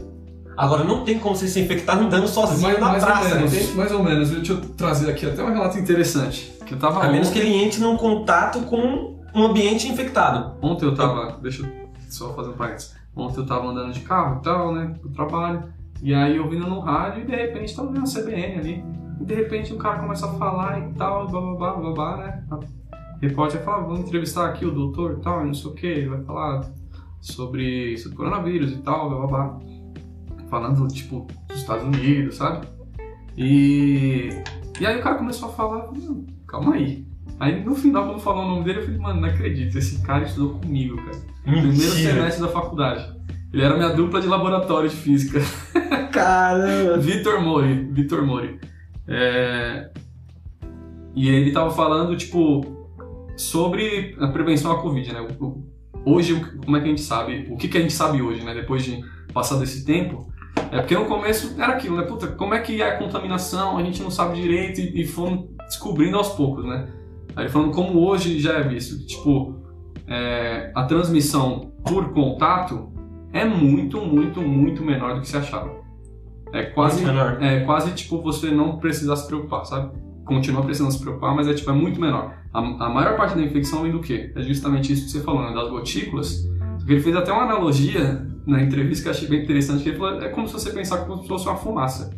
Porque essas gotículas não não é uma gota que vai sair e cair. É realmente como se fosse uma fumaça, sabe? Uhum. Então, quando você tá. Você já viu algum fumante, com certeza, eu já fui. Você fuma e solta fumaça, fumaça vai pra cima, vai pro lado, dependendo de onde você solta. E ela se dissipa no ar. O vento leva ela embora. Enquanto tal. você tá falando, ela Exatamente. fica criando essa fumaça invisível. Exatamente. Então, tipo, demora um pouquinho pra sair do, do, do ar, assim. No ar, no, ao ar livre é muito, muito rápido, né? Porque bateu o vento, levou. É, realmente é fácil você visualizar como uma fumaça, sabe?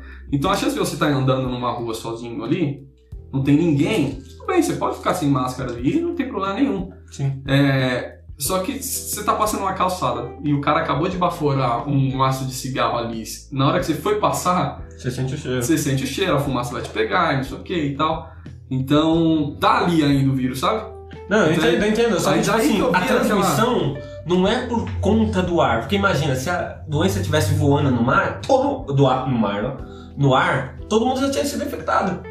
Uhum. Entende? Se ela tivesse lá, que nem um monstro. Essas pessoas estão achando que é um monstro que tá viajando no ar. Não, não, meu, a pessoa tem que estar infectada, velho. É que nem falam da pedinha do Covid, só acorda depois das 10 da noite, que é quando você tem que fechar os bares e. E aí não pode. E depois das 8 horas da manhã ele vai dormir. Não, ele é notívago. Mas eu não tinha. Quando eles com- começou toda essa pandemia, era essa visão mesmo que passaram. De que ele tava, ele tava ali, ó, na porta Na da porta rua. da sua casa. te esperando passar. E na hora que você passasse ali, ele ia te pegar. Era bem isso mesmo. Hoje em dia a gente já tem outras, Porque outros posicionamentos, Porque- esclarecimentos melhores. Quando você vai fazer, por exemplo, se você for fazer uma bomba que se dissipe no ar para uma doença, todo mundo vai pegar. Entende?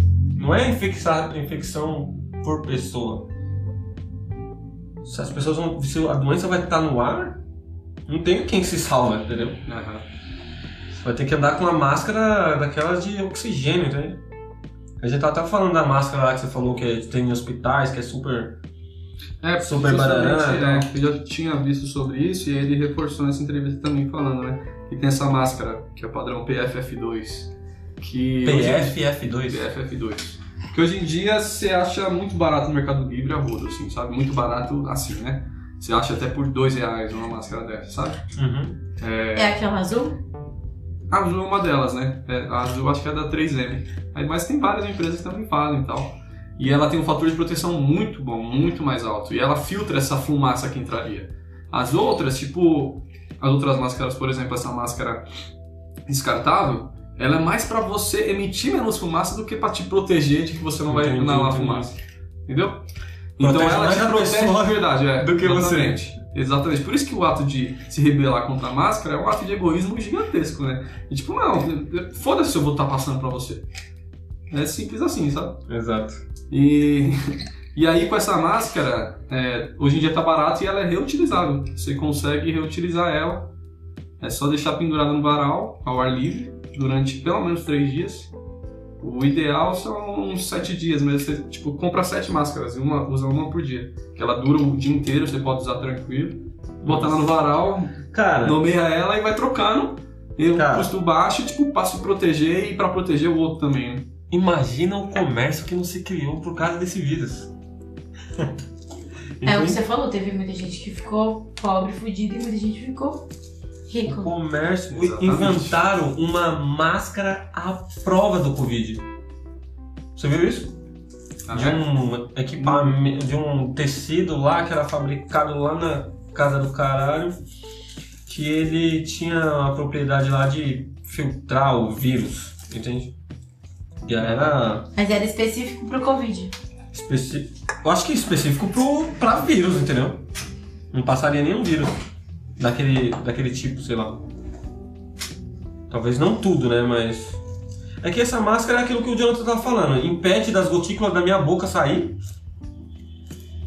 Logo, se nós dois estivermos de máscara, vai impedir que saia de todo mundo, entendeu? É.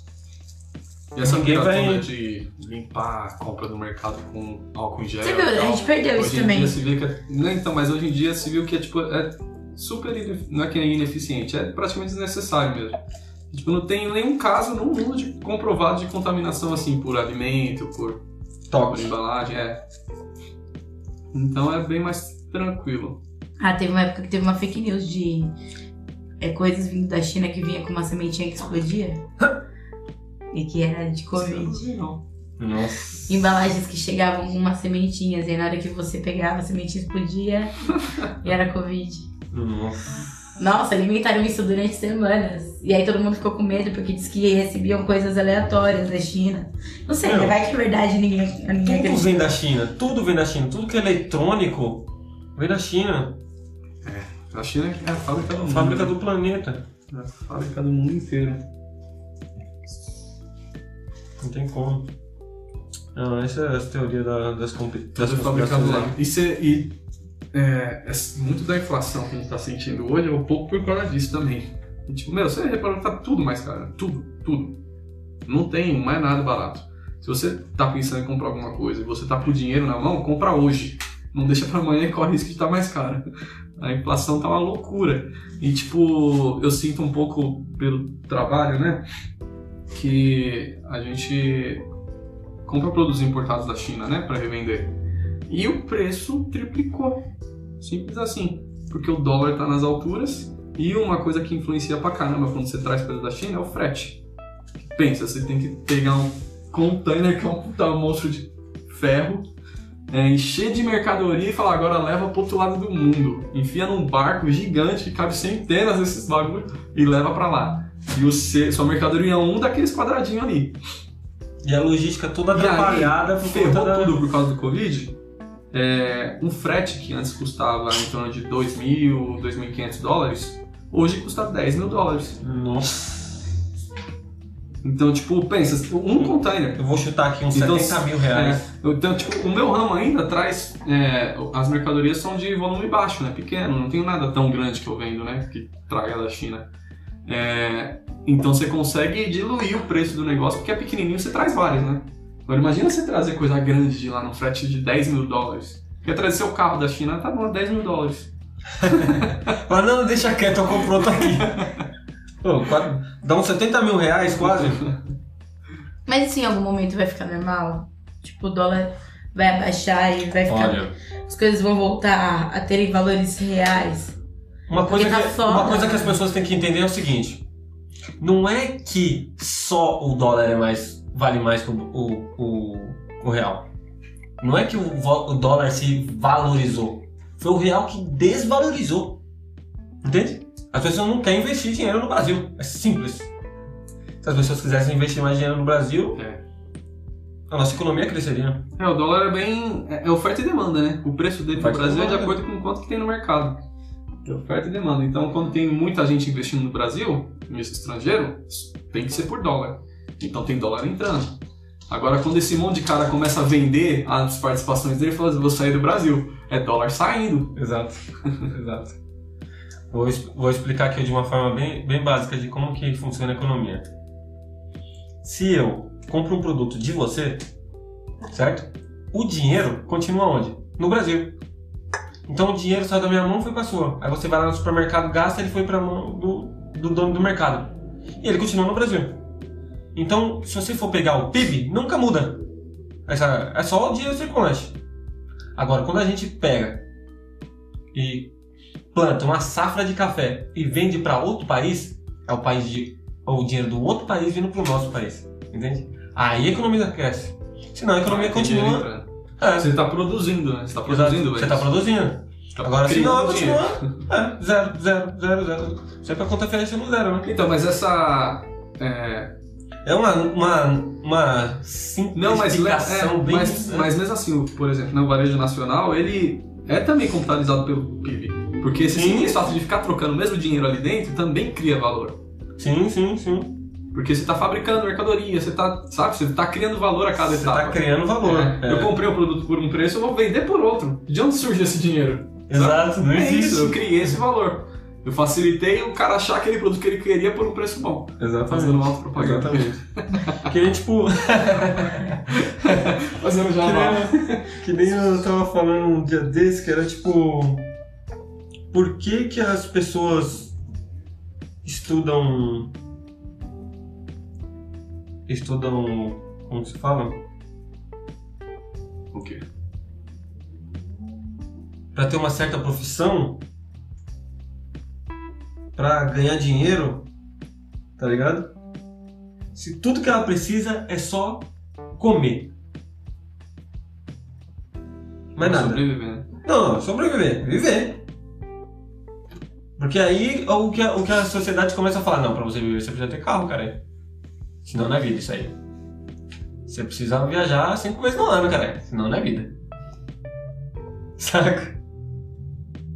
Até onde é a sociedade falando e até onde é necessário mesmo você ir. Não, Mas aí a gente já Não, vai entrar numa conversa né? muito. Mas ó, um negócio que pode esclarecer um pouco, né? É, até um conceito que eu acho que você conhece Não que tem um limite. falou, eu acho. não Até- tem um limite. Acho que a primeira vez que eu ouvi falar sobre esse conceito foi você que me disse. Você vê o tempo que, que é a nossa amizade aqui. Pirâmide de Maslow. Sim, sim. Então, é aquilo, né? Conforme você vai subindo na pirâmide, você vai se realizando mais. Você está questionando se essa realização é necessária ou se Não, curtida, né? Eu, eu imagino que a primeira, a, primeira, a primeira base da pirâmide de Maslow seja necessária. Sim, óbvio, né? Não, a primeira eu acho que é a segunda. sobrevivência. A primeira e a segunda. A segunda é o quê? A segunda é segurança. Segurança. É. Primeira alimentação é o básico. Primeira é fisiológico. Fisiológico. Vivo. isso. Tô vivo. Tô Comi, bebi, tem um lugar pra tomar, tirar um sono. É isso. E depois a segurança, a segurança física, né? Segurança física e a segurança de que você vai manter a primeira, a primeira, a primeira linha, entendeu? Vai comer, beber, vai ter um lugar pra dormir, entendeu? Agora a partir daí, aí é de cada ser humano, entende? É isso que é. A partir daí. O problema é de que o planeta, Será? com certeza. Imagina só, que- imagina só. Eu acho que eh, existem outras necessidades que não fisiológicas e não somente a segurança, necessidades psicológicas que são totalmente necessárias para a sobrevivência do ser humano também. Não, não, eu tô falando assim, ó. Presta atenção. O cara tem todas as contas pagas. Ele vai ter o teto, água, luz, internet, comida, tudo pago. Certo? Aham. Tá garantido. A partir daqui, qualquer pessoa. a- a- é a pessoa, entende? Até onde ela quer chegar. Ah, Porque isso aqui acabou. O que ela quer fazer, onde ela quer chegar. o que É, onde ela quer realizar. ser, qual é o nível, é, entendeu? Eu quero ser rico, eu quero ser milionário, eu quero ser bilionário, eu quero ser trilionário. Quem que vai decidir é uma pessoa. Só que o mínimo é isso aqui. Entende? É, é eu, eu acho que tem toda pessoa, o mínimo. Tá trazendo até um questionamento mesmo de tipo. é, Como é que eu explico isso? Não tá nem claro na minha mente. Filosófico? Não, não, é esse questionamento mesmo que você falou, né? Da sociedade que te, te impõe essa necessidade. Essa É. questão dessa discussão das mídias sociais e tal, que você vê um, um mundo irreal que você quer correr atrás daquilo e se você não conseguir ser igual, fazer as mesmas coisas, é, você tá perdendo alguma coisa ou tá fazendo errado, ou, enfim, né? Você quer muito aquilo. Questionando, tipo, realmente tem uma influência gigante da sociedade mesmo nisso. né? Você, você, você tem essa influência lá com, com seus filhos? De eles quererem ser, estar ou alguma coisa por influência dessa situação? Então. Quais são os sonhos dos seus agora, filhos? Vocês sabem disso? Então, mas você com seus 10, 13 anos, você já tinha seus sonhos pré-definidos? Não, mas deve ter algum. Eu sei. Vai ser eu- baseado não, na baseado realidade sim. de hoje, né? Mas é muito. É um, é, os sonhos hoje em dia são relacionados diretamente com o consumo capitalista. Tipo, eu só vou ser. Eu só vou ser uma pessoa realizada se eu tiver algo, se eu. Se eu mostrar algo. É, Isso é o que a diferente, propaganda sabe? faz, né? O marketing funciona É, causa o marketing disso. A propaganda é isso. É te fazer sentir que você precisa daquilo. Não que é uma coisa supérflua, sabe? Que tipo, não. Essa questão da pirâmide de Maslow que você falou que até o segundo patamar talvez seja suficiente, né? Não Não, não, não. O suficiente, não o suficiente. O necessário. O necessário, isso, o Necessário. A partir dali a pessoa É. decide pra onde que ela vai Eles correr. querem entendeu? te vender o produto Eles querem te como se vender- fosse necessário também, sabe? Como se fosse Sim, exatamente. Eles querem te vender a, a terceiro nível, o quarto nível, o quinto nível, como se você precisasse disso. É, como se isso Não, na verdade estivesse dentro do segundo nível. É, não, peraí. Quem vai chegar lá ou não vai é quem quer. Entende? Isso tem muita força Só que pra assim, gente em a primeira fase tem que ter. A primeira e a segunda fase tem que ter passado, né? Que é o que eu, ve, o que eu vejo na, a- na sociedade hoje. Essa é a realidade, entende? As pessoas estão todas lutando pra ficar na primeira fase. Entende? É interessante assim, Toda acho que a- as- as- essa- essas pessoas que estão lutando apenas porque precisam sobreviver. Sim, então, é isso que eu tô Mas falando. eu, Elas eu estão vejo lutando. muita gente querendo ter, querendo ter, querendo ter. Muito mais do que só pra sobreviver, mas querendo. Hoje em dia, você ser uma pessoa melhor ou mais evoluída, é pela quantidade de coisas que você tem ou pela qualidade das coisas que você tem. E vai muito além do que só sobrevivência isso. Sim, exatamente. É interessante isso que você falou, que tipo, há pouco tempo atrás, né, o Brasil, puta, tava crescendo, não sei o quê. Primeira vez que a gente viu um monte de gente saindo da pobreza e tal, classe média crescendo e tal. Primeira vez que a pessoa tem um carro, tem uma geladeira, tem uma TV. A maior parte do brasileiro não tinha isso, tá ligado? A maioria não tinha. E o brasileiro conseguiu finalmente começar a ter isso. E parece que agora, nesse momento, e como que a gente tá vivendo, a gente regrediu. É tipo, Exato. não, eu tô lutando só pra comer. Eu não quero uma geladeira. Eu Não tem condição de ter uma geladeira agora, comprar uma geladeira, comprar uma TV, comprar um carro. Não tenho. Eu quero, no mínimo, sobreviver. Mas será que isso não é pra fazer a gente voltar um pouquinho e falar, olha, vocês estão indo muito além aqui do rolê? Vamos voltar e dar valor apenas pro que é essencial? Eu acho que tem muito isso. A gente. É, meio que a gente regrediu. Sentimento da pandemia, né? A gente regrediu no É. sentimento de evolução. Você regrediu para evoluir. Então você regrediu da, da parte de você não ter como ter as coisas e, a- e evoluiu no sentido de dar valor naquilo que você tem, o que é necessário. A pandemia trouxe isso. Pra muitos, não pra todos. Tem muita gente que ficou rica e quanto mais tiver, melhor. Não teve a capa de uma revista aqui esses dias que no Brasil teve não sei quantos bilionários só esse ano. Pode crer. Então, assim, é, a gente tá falando de um sentimento É. nosso, Sim. muito particular nosso e da nossa convivência. Mas eu sinto isso, eu sinto que a gente tava muito movido a ter, a possuir, a todo momento ser melhor ou maior. É, e a gente voltou, a gente falou, não, peraí, ficar em casa também é bom, ficar na conviver, conviver com meus filhos também é bom, não só ganhar dinheiro, não só ter o carro do ano. É, eu sinto isso muito por mim, eu sempre trabalhei muito, passei muito pouco tempo com meus filhos e poder ter eles mais perto de mim me fez dar menos valor ao dinheiro.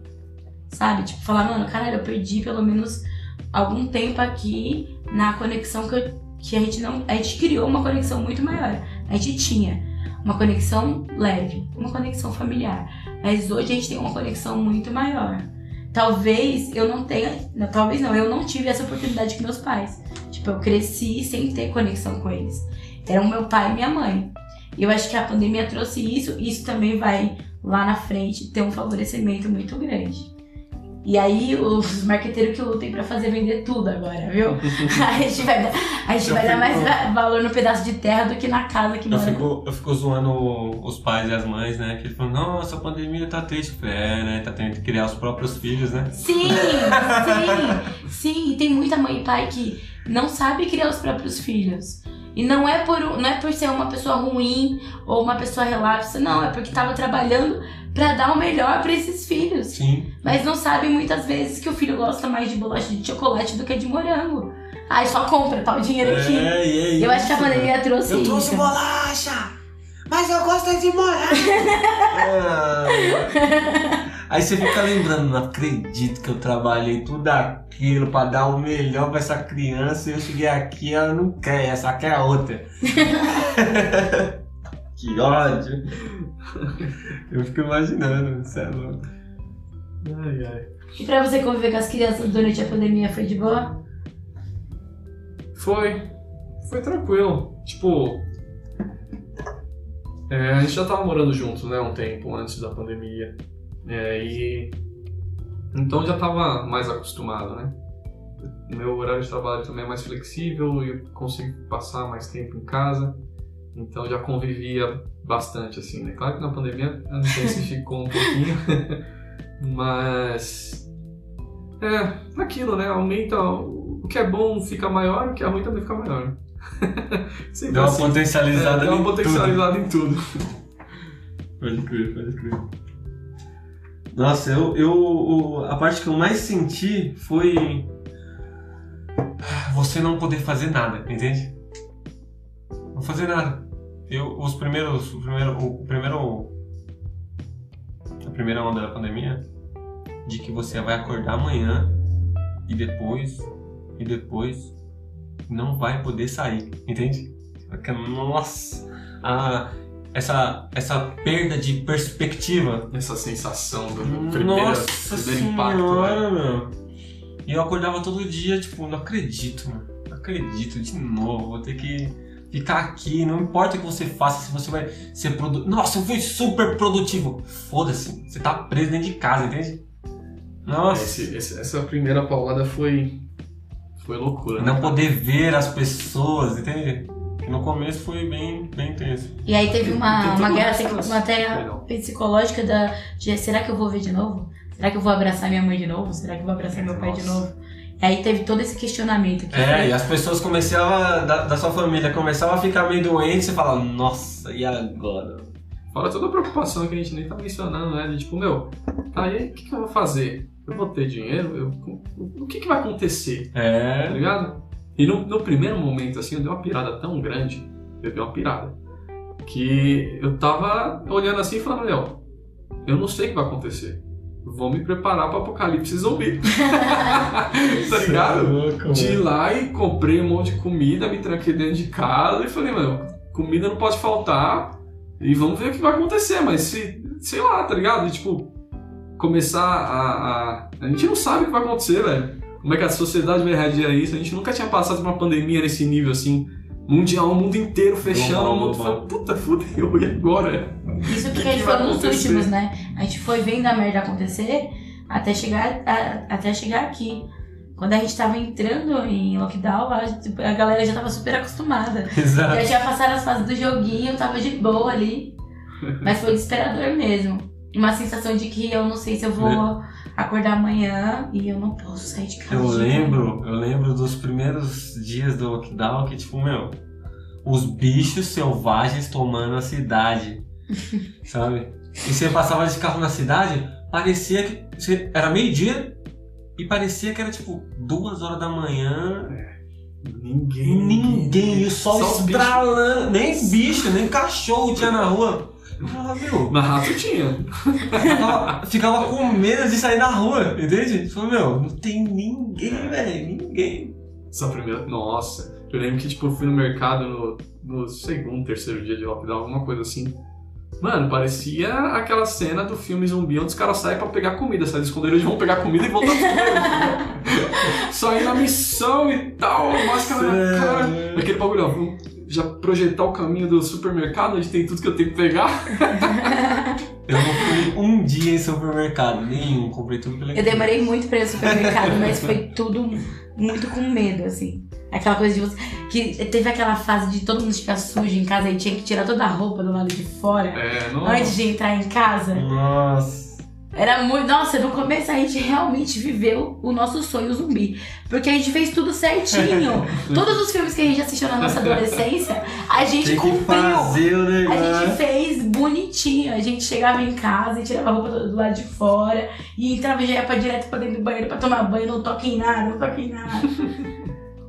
Foda. Então, a gente tá preparado já. Então, mas e aí? Se perdeu, né? A gente hoje tá. Ah, não, agora já era. Agora... Eu acho que a partir do momento que começaram a expor os menos aventurados no rolê, é, houve uma descrença. Então, em certo momento, onde estava todo mundo trancado dentro de casa e não sabendo como ia ser o amanhã, é, foi é, dito quem ia ou não ia sair. Ah, você é serviços essenciais, você tem que sair. Vai enfrentar o mundão, serviços essenciais. E aí, acho que isso foi tra- trazendo descrença, porque cada vez os serviços essen- essenciais foram aumentando, cada vez mais pessoas estavam na rua por uma questão de sobrevivência, porque se você não vir trabalhar, você é essencial, eu perco. é, a gente perde. Oh, você não oh, tem dinheiro pra pagar suas contas. Desculpa, só um parênteses. Eu ouvi, foi semana passada falando que. é, não, logo antes do- desse, desse lockdown que teve agora, que não teve, né? Só ouvimos o anúncio dele, né? Mas eu não ouvi acontecendo. É, não vi. Mas um pouco E- antes desse lockdown, né? Tava falando que, meu, 50% da população brasileira, 50%, metade dos brasileiros naquele momento, é, se parasse de trabalhar hoje, não tem pra comer amanhã. É real, é real. O que você vai comer no dia seguinte depende do que você fizer no dia Hoje. seguinte. Isso Vai comer é amanhã isso. se Vocês fizer estavam hoje. falando tanto de carnaval, é os tiozinhos dos carnaval lá, os caras que vendem água, cerveja, eles têm o dali, o que eles vendem ali, não, é o trampo deles. Como é que você quer parar um cara desse? Fala, não, você não pode mais. Tá bom, então vou morrer de fome. Não tem como, tá ligado? Não tem como. A única forma que se chegou perto foi falar, não, então eu vou dar dinheiro pra todo mundo. Pega esse dinheiro aqui. Pra pelo menos sobreviver, não morrer de fome. É foda, né? A gente- E aí momento é foda desse que nada mudou em relação a isso, porque a gente ainda está em pandemia. E esse cara que vende água, que recebeu uma ajuda de 600 reais, hoje ele recebeu uma ajuda de 100 reais. Hum. Então, tipo, não tem como você não dizer pra ele que ele não pode sair na rua e vender as águas dele, mesmo que ele coloque a vida dele em risco. Porque E- hoje, ainda mais, antes dos 600 reais já não era justificativa, mas hoje, ainda mais, é ridículo você ter um apoio de 100 reais do seu governo pra te manter vivo. É tipo, eu acho que custa um pouco mais pra Outra se manter coisa, vivo. outra coisa que eu vi. Você tá maluco? Não custa 600 reais, como é que vive? Outra coisa que eu vi é um número gigantesco de famílias que voltaram a cozinhar a lenha. Nossa. Tá 100 reais o bujão, caralho. 100? 100 conto. Imagina pra quem O Kleber não tem ganha filhos, só não de tem comer, tá ligado? responsabilidade nenhuma ganha só de comer ali. Você, você ganha uma merrequinha que é só o de comer. Ou então você pagou toda a continha e sobrou lá 200 reais pra você comer no mês. 150 reais pra você comer no mês, tá ligado? Pra você fazer a compra do mês e é isso. E vive Tá como? ligado? Como é que você vai pagar 100 reais no gás? E o nível de, de, de subsistência que é isso, cara, de, tipo, é você passar horas na frente Voltamos do fogão. no tempo. É totalmente diferente. É horas na frente do fogão. E é uma mulher que já passou o dia inteiro trabalhando na, limpando a casa de alguém, volta pra casa às seis da tarde pra começar a cozinhar pra família. Ia ficar horas na frente daquele fogão, com fuligem vindo pra caramba. Que não É uma um subsistência, né? É uma subsistência. Tudo isso pra se manter vivo, pra manter o padrão ali do de tudo acontecendo. Porque essas pessoas Padrão são, não, né? são as pessoas que trabalham, as pessoas que mantêm as coisas funcionando. A nossa economia tá nessa senhorinha aí. Que vai trabalhar e volta pra casa ainda pra cozinhar não sei quantas horas no fogão, né? Exatamente. Hoje a gente não tem mais uma perspectiva. Eu acho que a gente tem só um. A gente tá vivendo e vai vendo o que vai dar. Porque se não tem apoio e não tem Perspectiva zero. perspectiva, é, não tem. Você vai fazer o quê? Exatamente. Então, não sei. Eu só quero que acabe logo. Por isso que todo mundo vai ser vacinado até dezembro, certo? Amém. Eu espero que sim. Tomara, viu? Tomara. Tô torcendo por isso. E. E ainda assim, né? Depois ainda vai levar um tempo pra as coisas melhorarem de novo. No volta automático, né? Quem dera fosse assim, ó, Não vacinou todo mundo, puf, voltou, três anos atrás. Não volta, não volta. Não volta. É isso que eu tô falando. Não volta. Mas Mesmo que. Ah, voltou, voltou a vacina. Todo mundo tá vacinado em dezembro, certo? É, mas Pros sentido da, comércios, da retomada da economia, de a ter dinheiro de novo economia, pra todo mundo. E sabe? fala, Isso nossa, não me preocupo mais, o dia a dia tá normal, tranquilo, fazendo meu dinheiro, todo mundo tá ganhando dinheiro. Porque tem que estar todo mundo ganhando dinheiro. Entende? Nas empresas, todas elas. Porque senão o cara não vai trabalhar no escritório e na sexta-feira ele não vai pro boteco. Porque o boteco tem que ganhar, ganhar dinheiro também. Que vai ter o garçom que precisa ganhar dinheiro, que vai ter o cara que faz o drink, que vai ter cara que faz a comida, precisa ganhar dinheiro. Então a, a economia tem que girar de todos os lados, né? Todo mundo. Exatamente. Todo mundo tem que ganhar dinheiro. Senão fica ruim pra todo mundo. Você tá confiante ou tá só deixando viver no seu comércio, né? Porque acho que deve ser muito foda se manter é, crente e descrente ao mesmo tempo. É terrível, cara. Tipo, é, lá desde o ano passado a missão atual é sobreviver.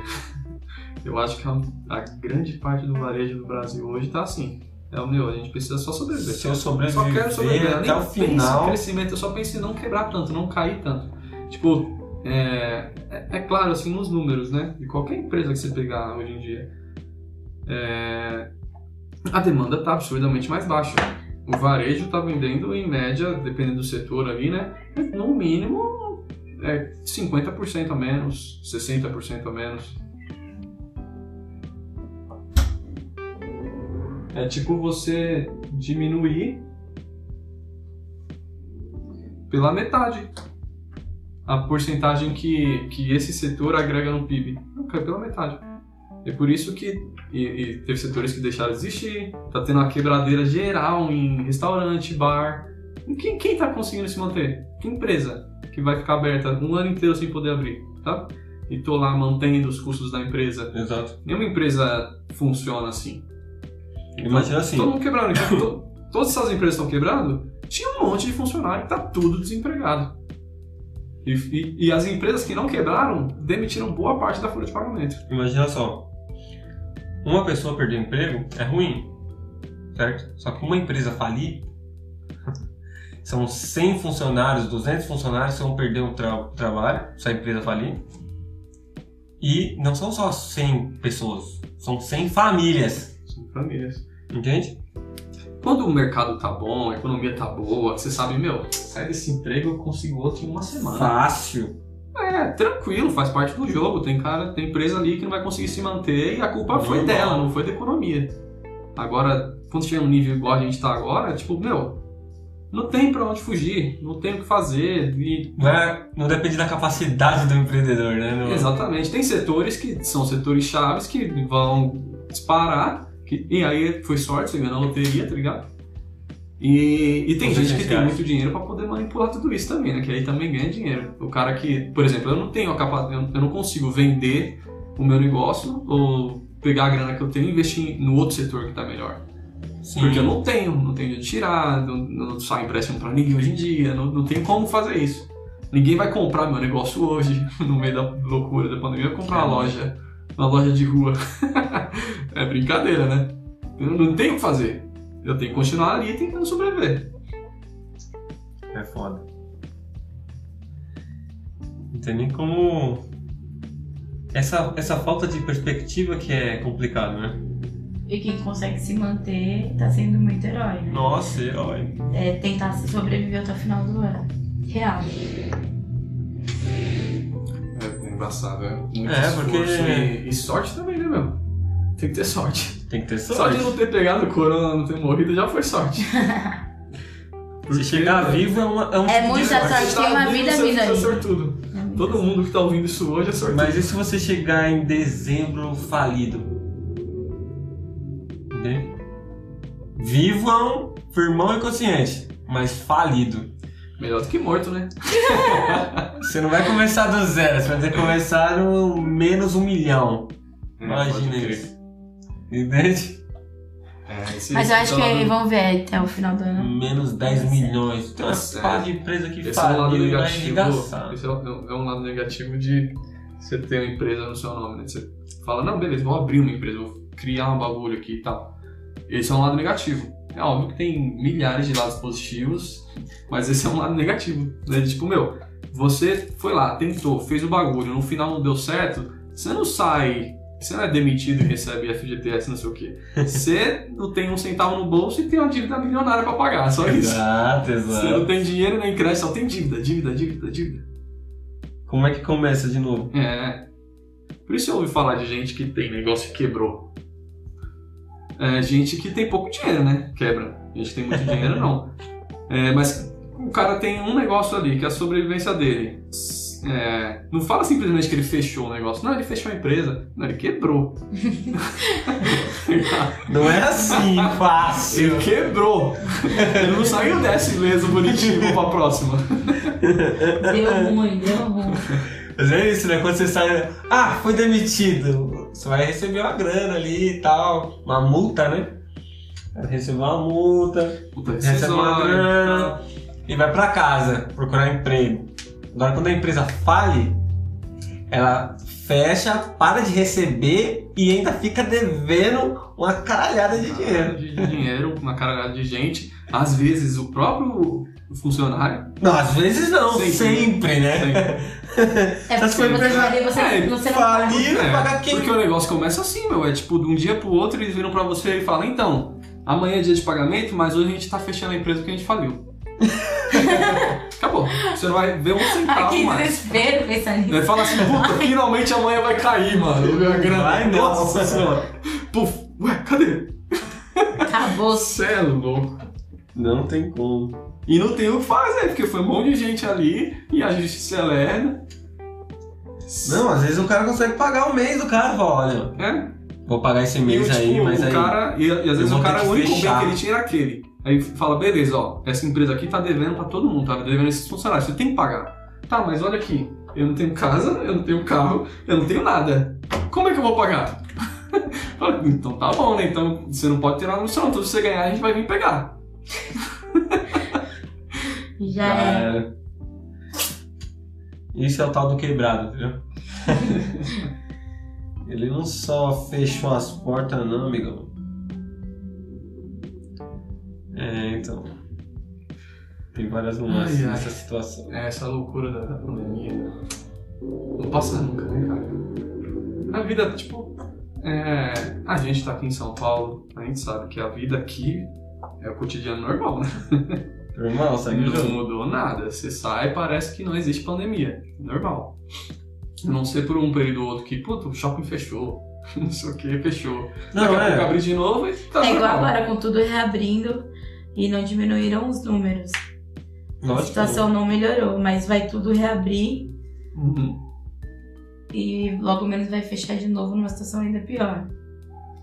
E a gente acredita que vai dar tudo certo. Mesmo assim, não vai?